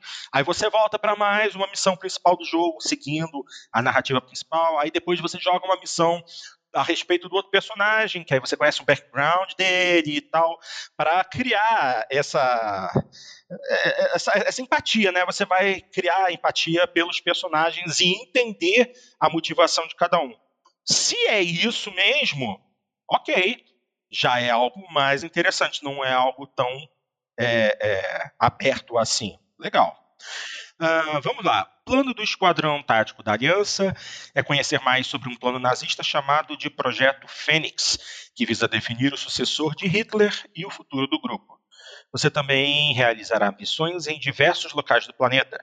A Sledgehammer promete inserir os jogadores em conflitos no norte do continente africano, nos frontes oriental e ocidental e até no Pacífico. Durante a apresentação à imprensa foi possível ver o gameplay da primeira missão. Nessa fase, o jogador controla Kingsley, que, em um ataque falho à Normandia na noite anterior ao dia D, cai sozinho na região e precisa sobreviver no território controlado por nazistas. A quest parece fazer ótimo uso do motor gráfico apresentado inicialmente em Call of Duty Modern Warfare. O trecho de jogabilidade trabalha design de áudio e iluminação de maneira espetacular. A missão também mostra mais alguns detalhes sobre cenários destrutíveis, como soldado atirando contra portas e janelas, de modo a atingir o alvo que está ali atrás. A ideia de Vanguard é mostrar o aspecto mais humano da guerra e contar histórias mais intimistas e plausíveis, segundo o diretor criativo da campanha, David Swenson. Então, abrindo aspas, o ordinário se torna extraordinário. Ter essas histórias sobre batalhas épicas, mas também focar nos indivíduos e histórias individuais. Isso foi impactante para nós. Isso inspirou o game design, o áudio, a arte e a música. Fecha aspas. É, agora, outra coisa interessante de discutir aqui é que a trilha sonora é composta por Bear McCreary, vencedor do BAFTA pela trilha de God of War de 2018. E ele também trabalhou com, na parte de áudio do filme Godzilla 2, Rei dos Monstros, Agent of S.H.I.E.L.D. e The Walking Dead. Ou seja, o cara é bom. Ele já tem experiências com zumbis, é isso, né? Ah, Guilherme, pelo amor de Deus. Quer, quer, quer que te dê dislike? Ai, Jesus. Ah, então, olha só, vamos passar aqui rapidinho pelo multiplayer, que, é, que diz assim: enquanto a campanha conta a história do nascimento das forças especiais, o multiplayer permite que você jogue com essas equipes. O multiplayer do jogo terá 20 mapas no lançamento, sendo 16 deles 6 versus 6 e 4 deles 2 versus 2. O ah, que mais? Ah, o jogo terá uma nova função chamada Combat Pacing essa configuração é para partidas rápidas e permite que você escolha um gameplay tático, que conta com menos jogadores para criar uma experiência mais tensa e intimista, ou o modo Blitz, que coloca o máximo de jogadores no mapa a, a fim de oferecer ação intensa e caótica. Ok. E o multiplayer também terá um novo, um novo modo chamado Champion Hill, que consiste em colocar oito times para se enfrentarem em um único mapa. O último time restante será o vencedor, ou seja, Battle Royale. Tá. Fazer o quê, né? Agora, sério, aqui, modo zumbis. O chefe da Sledgehammer conta que para o modo zumbis, o estúdio Treyarch é quem lidera o desenvolvimento. Pô, botaram um outro estúdio para fazer. Esse é o nosso primeiro crossover de Call of Duty. O modo em Vanguard contará a história que antecede a de Call of Duty Black Ops Cold War e será um prólogo. Ou seja, botaram a Treyarch para cuidar de uma ponte entre um jogo e outro. Ok, e do que, que são esses zumbis? Da onde eles saem? O, o, Cold War eu não me lembro se era da Treyarch ou da Infinity Ward. É, né? Isso, isso, é um problema, isso é um problema sério quando você coloca várias equipes de desenvolvimento para trabalhar no único título. Ah, complicado. Ah, o jogo será lançado para Xbox One. Pô, vai, vai, lançar, vai rodar em One? Nossa, Xbox One, Series S, Series X, PS4, AF, PS5 e PC em 5 de novembro. O título será exclusivamente digital no Brasil. Ok, isso é o básico do jogo. Agora, deixa eu falar o que eu acho mais, mais interessante a respeito de todo esse embrólio. Call of Duty Vanguard ocupará 270 gigabytes nos consoles Xbox Series. E a versão de Xbox One terá 75 GB. Cacete! Que diferença! Só por causa das texturas, só pode. É, as texturas em 4K, né? É, pô, aí eu tô imaginando a diferença das texturas. Não, mas. Texturas melhor. Ok, mas aí você para e pensa. Xbox Series S tem pouca memória. Não, vai jogar. Tu vai, vai ocupar metade do HD, basicamente, com. Mais, mais da metade. Vai ocupar todo o HD. Mais da, mais da metade, porque o console... Mas talvez a versão de Series S seja um pouco menor, porque não vai ter texturas em 4K, né? Provavelmente. Aqui, tem aquilo, né? O COD hoje, é, ele, se tu compra o COD, tu vai ter o jogo completo com o Warzone. Se tu tem o Warzone, tu tem o COD completo, só não pode usar ele. É. né? Então, é, deve ser mais ou menos a mesma coisa, porque eu sei que eles botaram é, no anúncio, o anúncio do Vanguard no Warzone, né, nessa semana. Ao longo da semana, se tu ganhava uma partida no Warzone, o pior jogador do squad hum. era derrubado por um sniper quando estava subindo no helicóptero. E o sniper tinha roupagem de Segunda Guerra. Nossa. Então eles começaram. Acho que um dia antes do anúncio, acho que no dia 18, eles começaram a fazer esse tipo de coisa. Então. É, é, eu ouvi por cima, isso eu tenho que dar uma pesquisada, que talvez tenha armas, porque eu acho que eles fazem esse tipo de coisa de botar armas de um COD novo dentro do Warzone, né, para tu usar. Uhum. Então talvez tenham armas desse Vanguard, eu tenho que confirmar, não sei. Uhum. Mas eles iam dizer que, tipo, não tem como botar uma mira numa arma de Segunda Guerra Mundial, uma mira X4 numa arma de Segunda Guerra Mundial, né? É. Então, eu não sei se vai realmente ir pro Warzone ou se eles vão fazer alguma adaptação nesse sentido. Eu tenho que dar uma, uma pesquisada aí, mas. É. É. Mais é. um código. Mais um código. É, mais um código. É, é mas, mas eu, eu gosto, eu gosto das campanhas do código. Deixa, então, deixa eu ler o material a respeito. Deixa eu ler o material. Se bem, se bem que eu gosto mais dos jogos da Infinity Ward, né? É porque a Infinity Ward sempre leva o jogo mais a sério, né? Eu Sim. acho que. Se bem que o Cold War eu gostei bastante e era, era da Treyarch. Eu fui pesquisar aqui a da Treyarch. Mas, mas é, mas, mas a Infinity Ward sempre é, levou o, o, o, roteiro, né, a roteirização do jogo sempre muito mais a sério. Sempre foi um jogo com uma pegada mais sombria, mais fria. Sempre teve um vilão bem legal. Assim. É, que combina melhor com, com a temática, as temáticas de guerra, né, de Segunda Guerra Mundial em especial. Mas deixa eu dar uma lida nesse material aqui, porque é, eu tenho uma coisa para trazer, uma discussão a trazer após a leitura. Vamos lá. Esse material foi publicado lá no The Enemy, então vamos lá. Ah, a data de lançamento de Call of Duty Vanguard não foi a única revelação sobre o jogo que ocorreu nesta quinta-feira. Assim que a página do jogo apareceu na Microsoft Store, jogadores do mundo inteiro foram conferir o tamanho do novo jogo da franquia de tiro da Activision. No caso da versão de Xbox One, o número não chega a ser tão impressionante. O jogo terá 75 GB na geração passada da Microsoft, tamanho que está de acordo com a média para grande parte dos AAAs atuais da indústria. No entanto, quando olhamos para as versões de Xbox Series, o choque é inevitável. Caso os jogadores comprem o chamado pacote, pacote multigeração de Call of Duty Vanguard, terão de se preparar para usar impressionantes 270,05 GB, ou seja, 270 GB mais 50 MB. Nem mesmo Flight Simulator, que costuma ser referência de jogo pesado, chega ao valor mencionado. O simulador de voo da Microsoft para em 123 GB. Fake news, cacete! Esse jogo, com todos os pacotes gratuitos, ultrapassa os 130 GB. Ah, Continuando.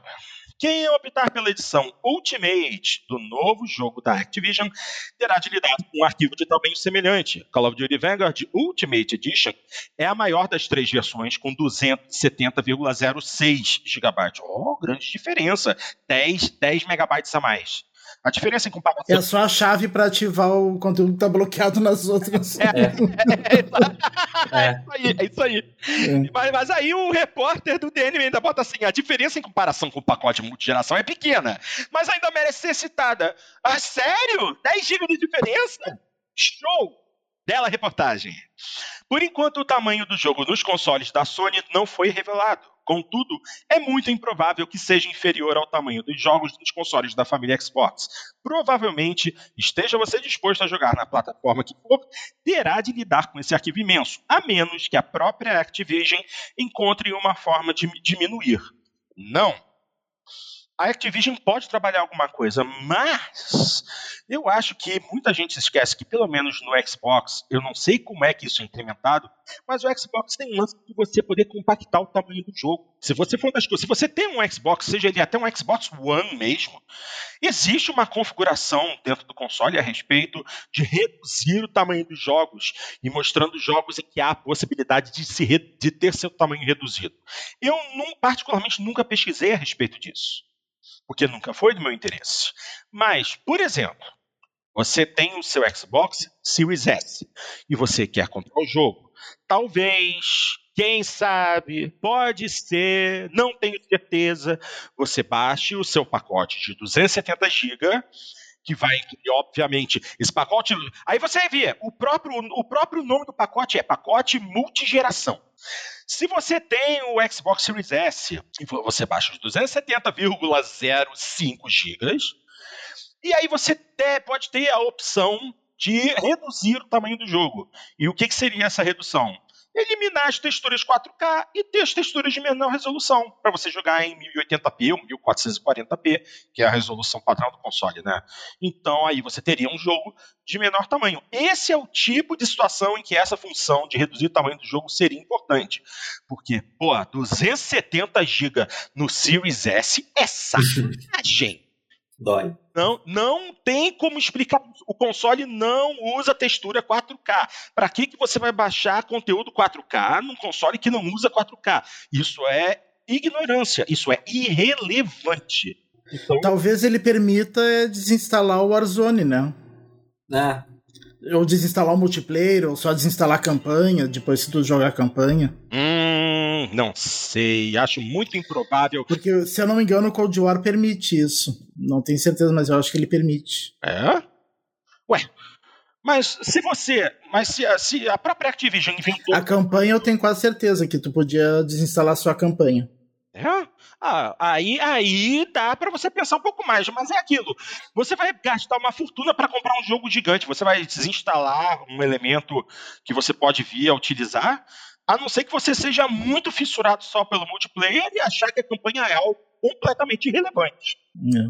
É. é, tem gente que compra só pelo multiplayer, né? É. Mas a campanha, sim, dificilmente eu jogo mais de uma vez a campanha, né? É, se você é do tipo que é, primeiro curte a campanha, quer conhecer e tal, e depois focaliza no multiplayer, e surgir essa possibilidade, ok, manda a campanha para o espaço. Mas ainda assim, de cara, é um tamanho absurdo. A Activision, pô, tá de brincadeira. Fizeram a mesma coisa com o Warzone. Você joga, você quer jogar o Warzone, você faz o download basicamente do jogo completo e só tem acesso ao Warzone. Uhum.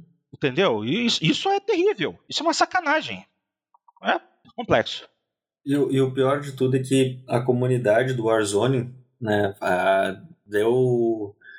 O problema do Warzone hoje é a questão de hack. Então a Activision é, não é. consegue lidar com os hacks dentro do Warzone e te fazem, te obrigam a instalar tudo. Cara, sabe? É, tem, tem um, e, e outra, né? Uh, eu desisti de jogar COD Warzone. Eu jogava, tentei jogar ele por um tempo. Mas... Porque eu simplesmente. É, eu simplesmente tava no. Não, não é nem lag. Eu tava no jogo, começava a jogar com a galera e tal, e tinha uma trocação, duas, e do nada o jogo fechava. Do nada. Simplesmente fechava. Não dava tela de erro, não dava problema nenhum. Fechava. Em qual plataforma? PC. E o, pior, e o pior é que, tipo, no PC você fica meio rendido quando isso acontece. Porque existem inúmeras situações, inúmeras possibilidades do, de, de, ocorrer um erro no jogo e você nunca vai saber o que que ocasionou. Se há um problema de compatibilidade, se há um problema relativo ao seu hardware, que, pô, no PC você tem inúmeras possibilidades de hardware diferente que em algum momento vão causar alguma incompatibilidade. Uhum. Você não tem certeza se a culpa é do seu hardware, se é algum problema com memória, se é algum problema de vídeo e do nada, pum, acabou. E você não, e a única solução que você tem é correr para um fórum da vida e, e ah, meu, meu jogo está fechando sozinho do nada. O que devo fazer? E aí surge uma porrada de resposta com inúmeras possibilidades que pode ser, você tem que ficar tentando para descobrir. Ninguém mais tem paciência para isso. Exato. Bem, é. Aí o que, que eu fiz? Liberei 200 GB do meu HD. Show! Pronto, acabou meu problema. É isso aí. É isso. não, tem, não tem resposta melhor. É, assim, por exemplo, hoje, pelo menos no Xbox, mas eu sei que isso também tem no PlayStation, quando o jogo fecha assim do nada, você corre lá no botão do controle do Xbox e, e chama a, lá a opção é, relatar um problema que aí você manda um, feedback, é, o, o, console faz uma cópia, do, faz um dump de memória dos últimos 60 segundos de jogo, do que você estava jogando, captura a imagem, captura um trechinho de vídeo até o momento em que o teu jogo travou, para gerar um relatório. Você manda um relatório para a Microsoft informando, ó, o jogo está fazendo isso. Agora, como eles processam isso e o que, que pode ser resolvido, ninguém sabe. Qual é o botão, tio? Desculpa, é que eu tive esse problema recentemente. Quando acontece um problema desse, segura o botão, o botão guia, o, o, logo do Xbox. Você dá uma segurada nele, como se você fosse desligar o console. Uma das opções vai aparecer lá: desligar o console, desligar o controle, e vai aparecer uma opção: relatar um problema. Hum. Então, que aí ele faz um dump da memória que do que estava acontecendo no último minuto, mais ou menos, assim que o jogo teve um problema, travou ou saiu sozinho, aí você é, seleciona, é, vão aparecer uma série de opções, se é relativo a software, se é relativo a hardware, se é relativo à guia do Xbox, se é relativo a multiplayer, você seleciona a opção mais adequada, e aí ele vai pedir para você colocar um título, relatar o que aconteceu, e ainda vai te dar duas, mais duas opções, enviar uma screenshot, do que aconteceu ou enviar um vídeo. Aí ele é, pega os últimos 30 segundos, um minuto do que estava acontecendo no console e manda para a Microsoft para eles avaliarem a descrição do seu problema e mais o vídeo que você enviou para tentar descobrir o que está acontecendo. Hum. É bem interessante. É uma função. Bom saber.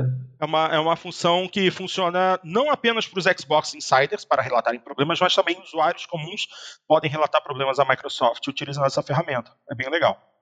Bom saber. Né? Pô.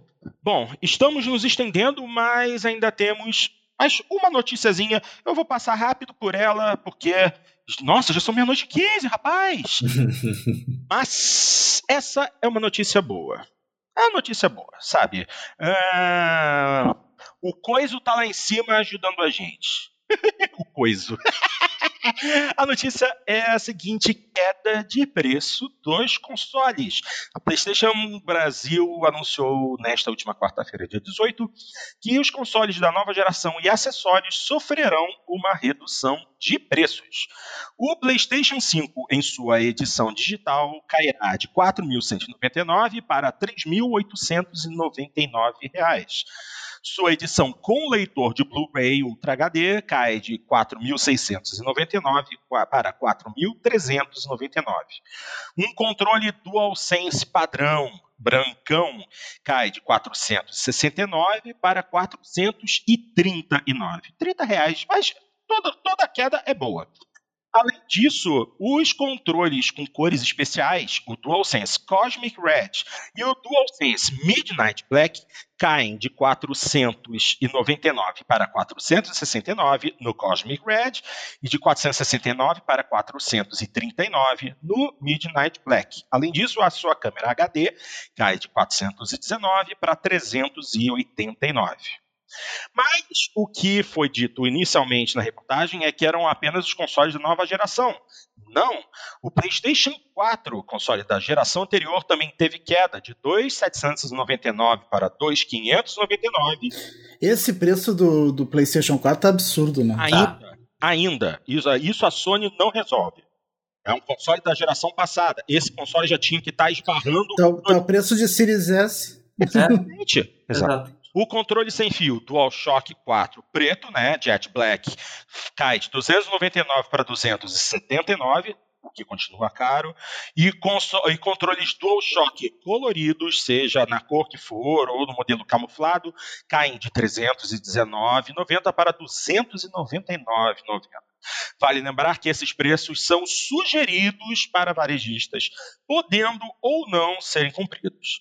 Como o próprio anúncio disse, a queda de preços é resultado da nova redução de IPIs em consoles de videogames assinada pelo presidente Jair Bolsonaro. Essa, esse anúncio aconteceu na quarta. E de cara o povo já ficou assim. E a Microsoft?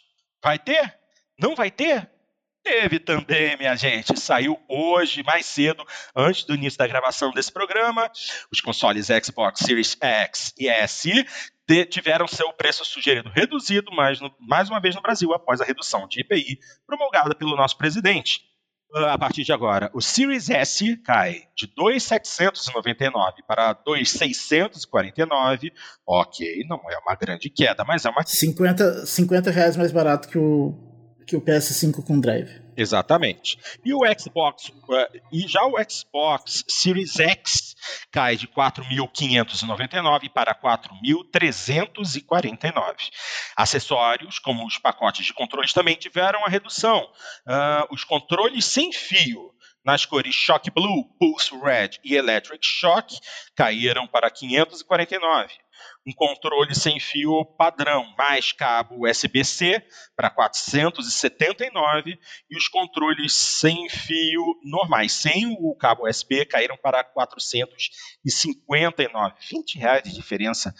Pô, precisava ter essa diferença.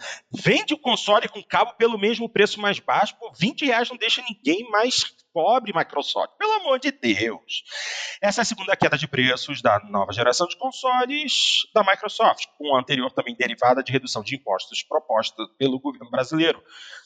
No início da semana, a Sony anunciou redução do preço do Play 5 no Brasil. Por enquanto, Surpresa! Por enquanto, a Nintendo não se pronunciou sobre qualquer redução de preço relacionada ao Switch. Vai acreditando que a Nintendo quer baixar preço. Ah, Cristo. Eu acho que na, nem na última redução ela não, não baixou, não. Não, não. Qual, qual, qual, é que é mesmo o preço do Switch, hein? Eles nem oferecem, primeiro, eles oferecem o Switch mini no Brasil? Não. É só o Switch padrão, né? É. Aliás, eu acho que é 2,999, né? O preço sugerido. Do Switch e tudo isso. É. é. é? Eu vi 2,200 já a Switch. Ah, é, mas, é que, ah, mas aí... é que as lojas vendem por menos, mas o preço sugerido é 2,999. Olha só, eu estou entrando no site da Nintendo. Cliquei aqui, Nintendo Switch, comprar agora. Aí eu cliquei aqui, vamos dizer, vamos ver qual é o preço que eles têm anunciado.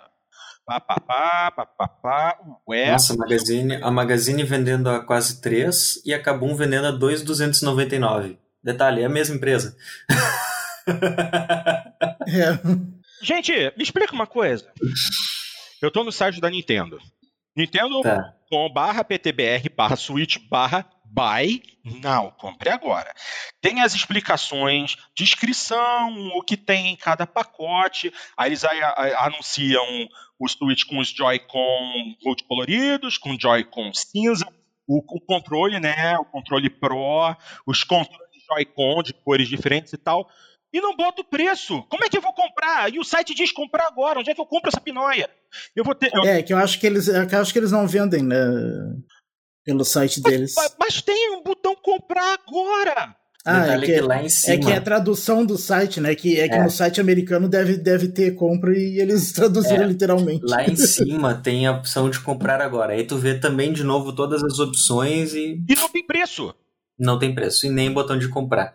Porque é que a Nintendo não tá aqui, né? Nintendo não tá no Brasil. Tá, então... tá e não tá. Tá e não é. tá porque eles têm contrato com lojas aqui, em determinadas lojas físicas você encontra Sim. É, é Switch para comprar. Sim, é. As, as grandes lojas, né? Americanas, Magazine Luiza. A Cogumelo Shop próprio. Acho Cogumelo que a Amazon vende também. também. A Amazon tem. Tu, tu, até encontra, por exemplo, a, a Kabum tá vendendo a 2,300. Aqui é um preço aceitável, bem entre aspas aqui.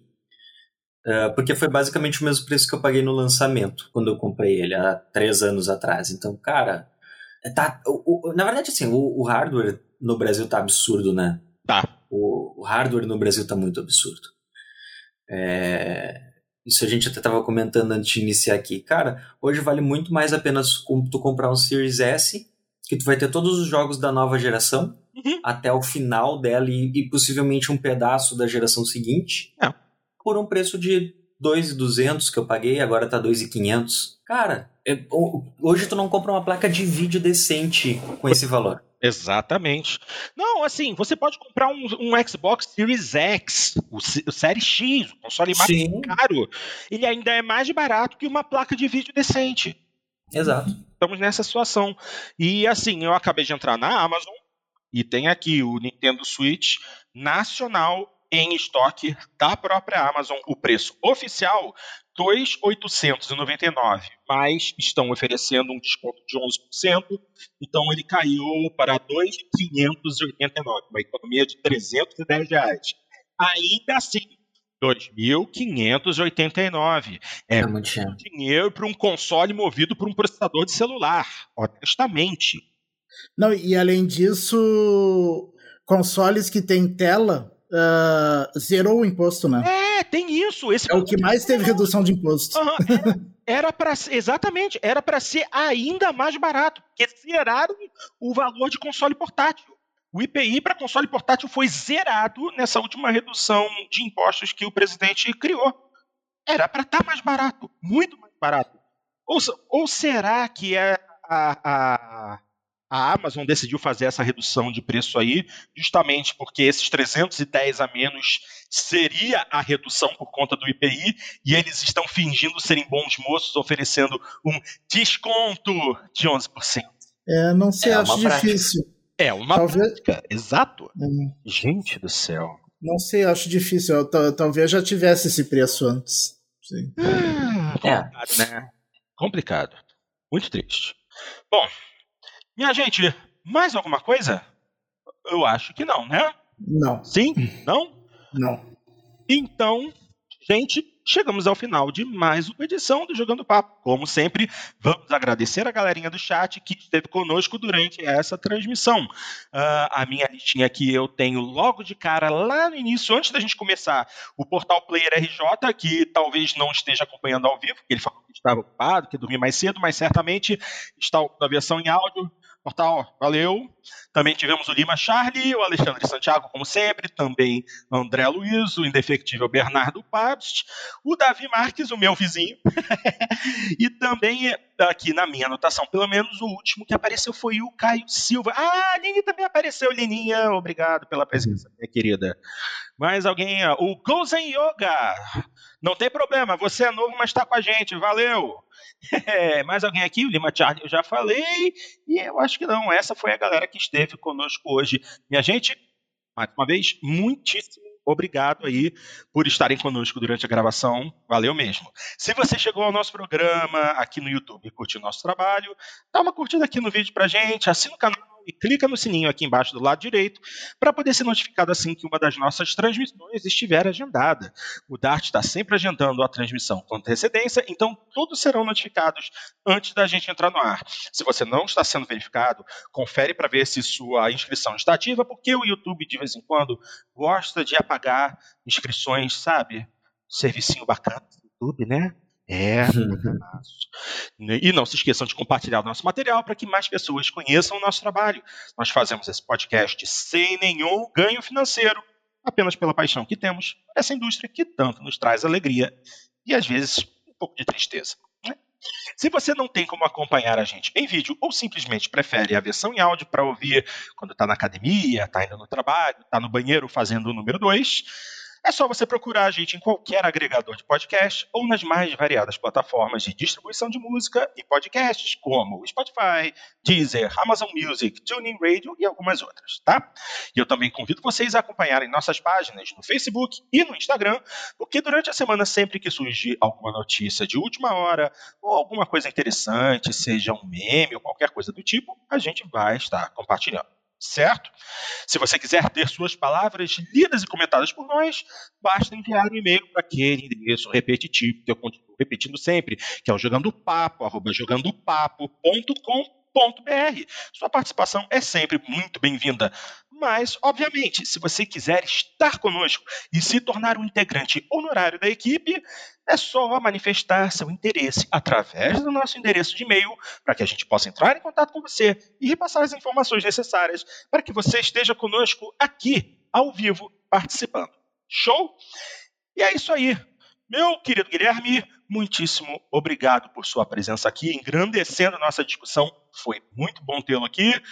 É, agradecemos demais. Gostaria de deixar alguma mensagem? Não, eu queria só agradecer realmente o convite de vocês, da Ativo Porto. Eu, tô, eu sempre estou acompanhando vocês, sempre estou ouvindo vocês no carro, como eu comentei. É, e é muito bom também estar aqui com, com a galera, tentando trazer pelo menos o mínimo de informação que eu conheço sobre a plataforma e entender, assim, porque é aquela coisa, há pouco tempo atrás a Twitch não era nada, né?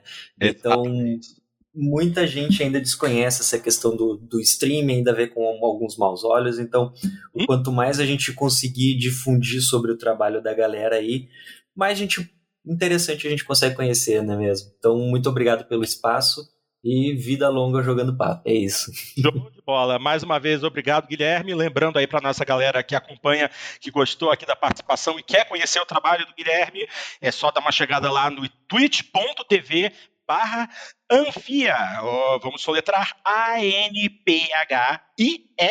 Anfia. twitch.tv barra Anfia, ok?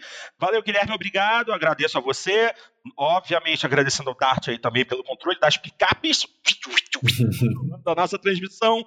Um grande abraço a todos, obrigado pela audiência e aguardamos vocês semana que vem com o Jogando Papo 190. Estamos chegando em 200, hein? Um grande abraço a todos vocês e até semana que vem.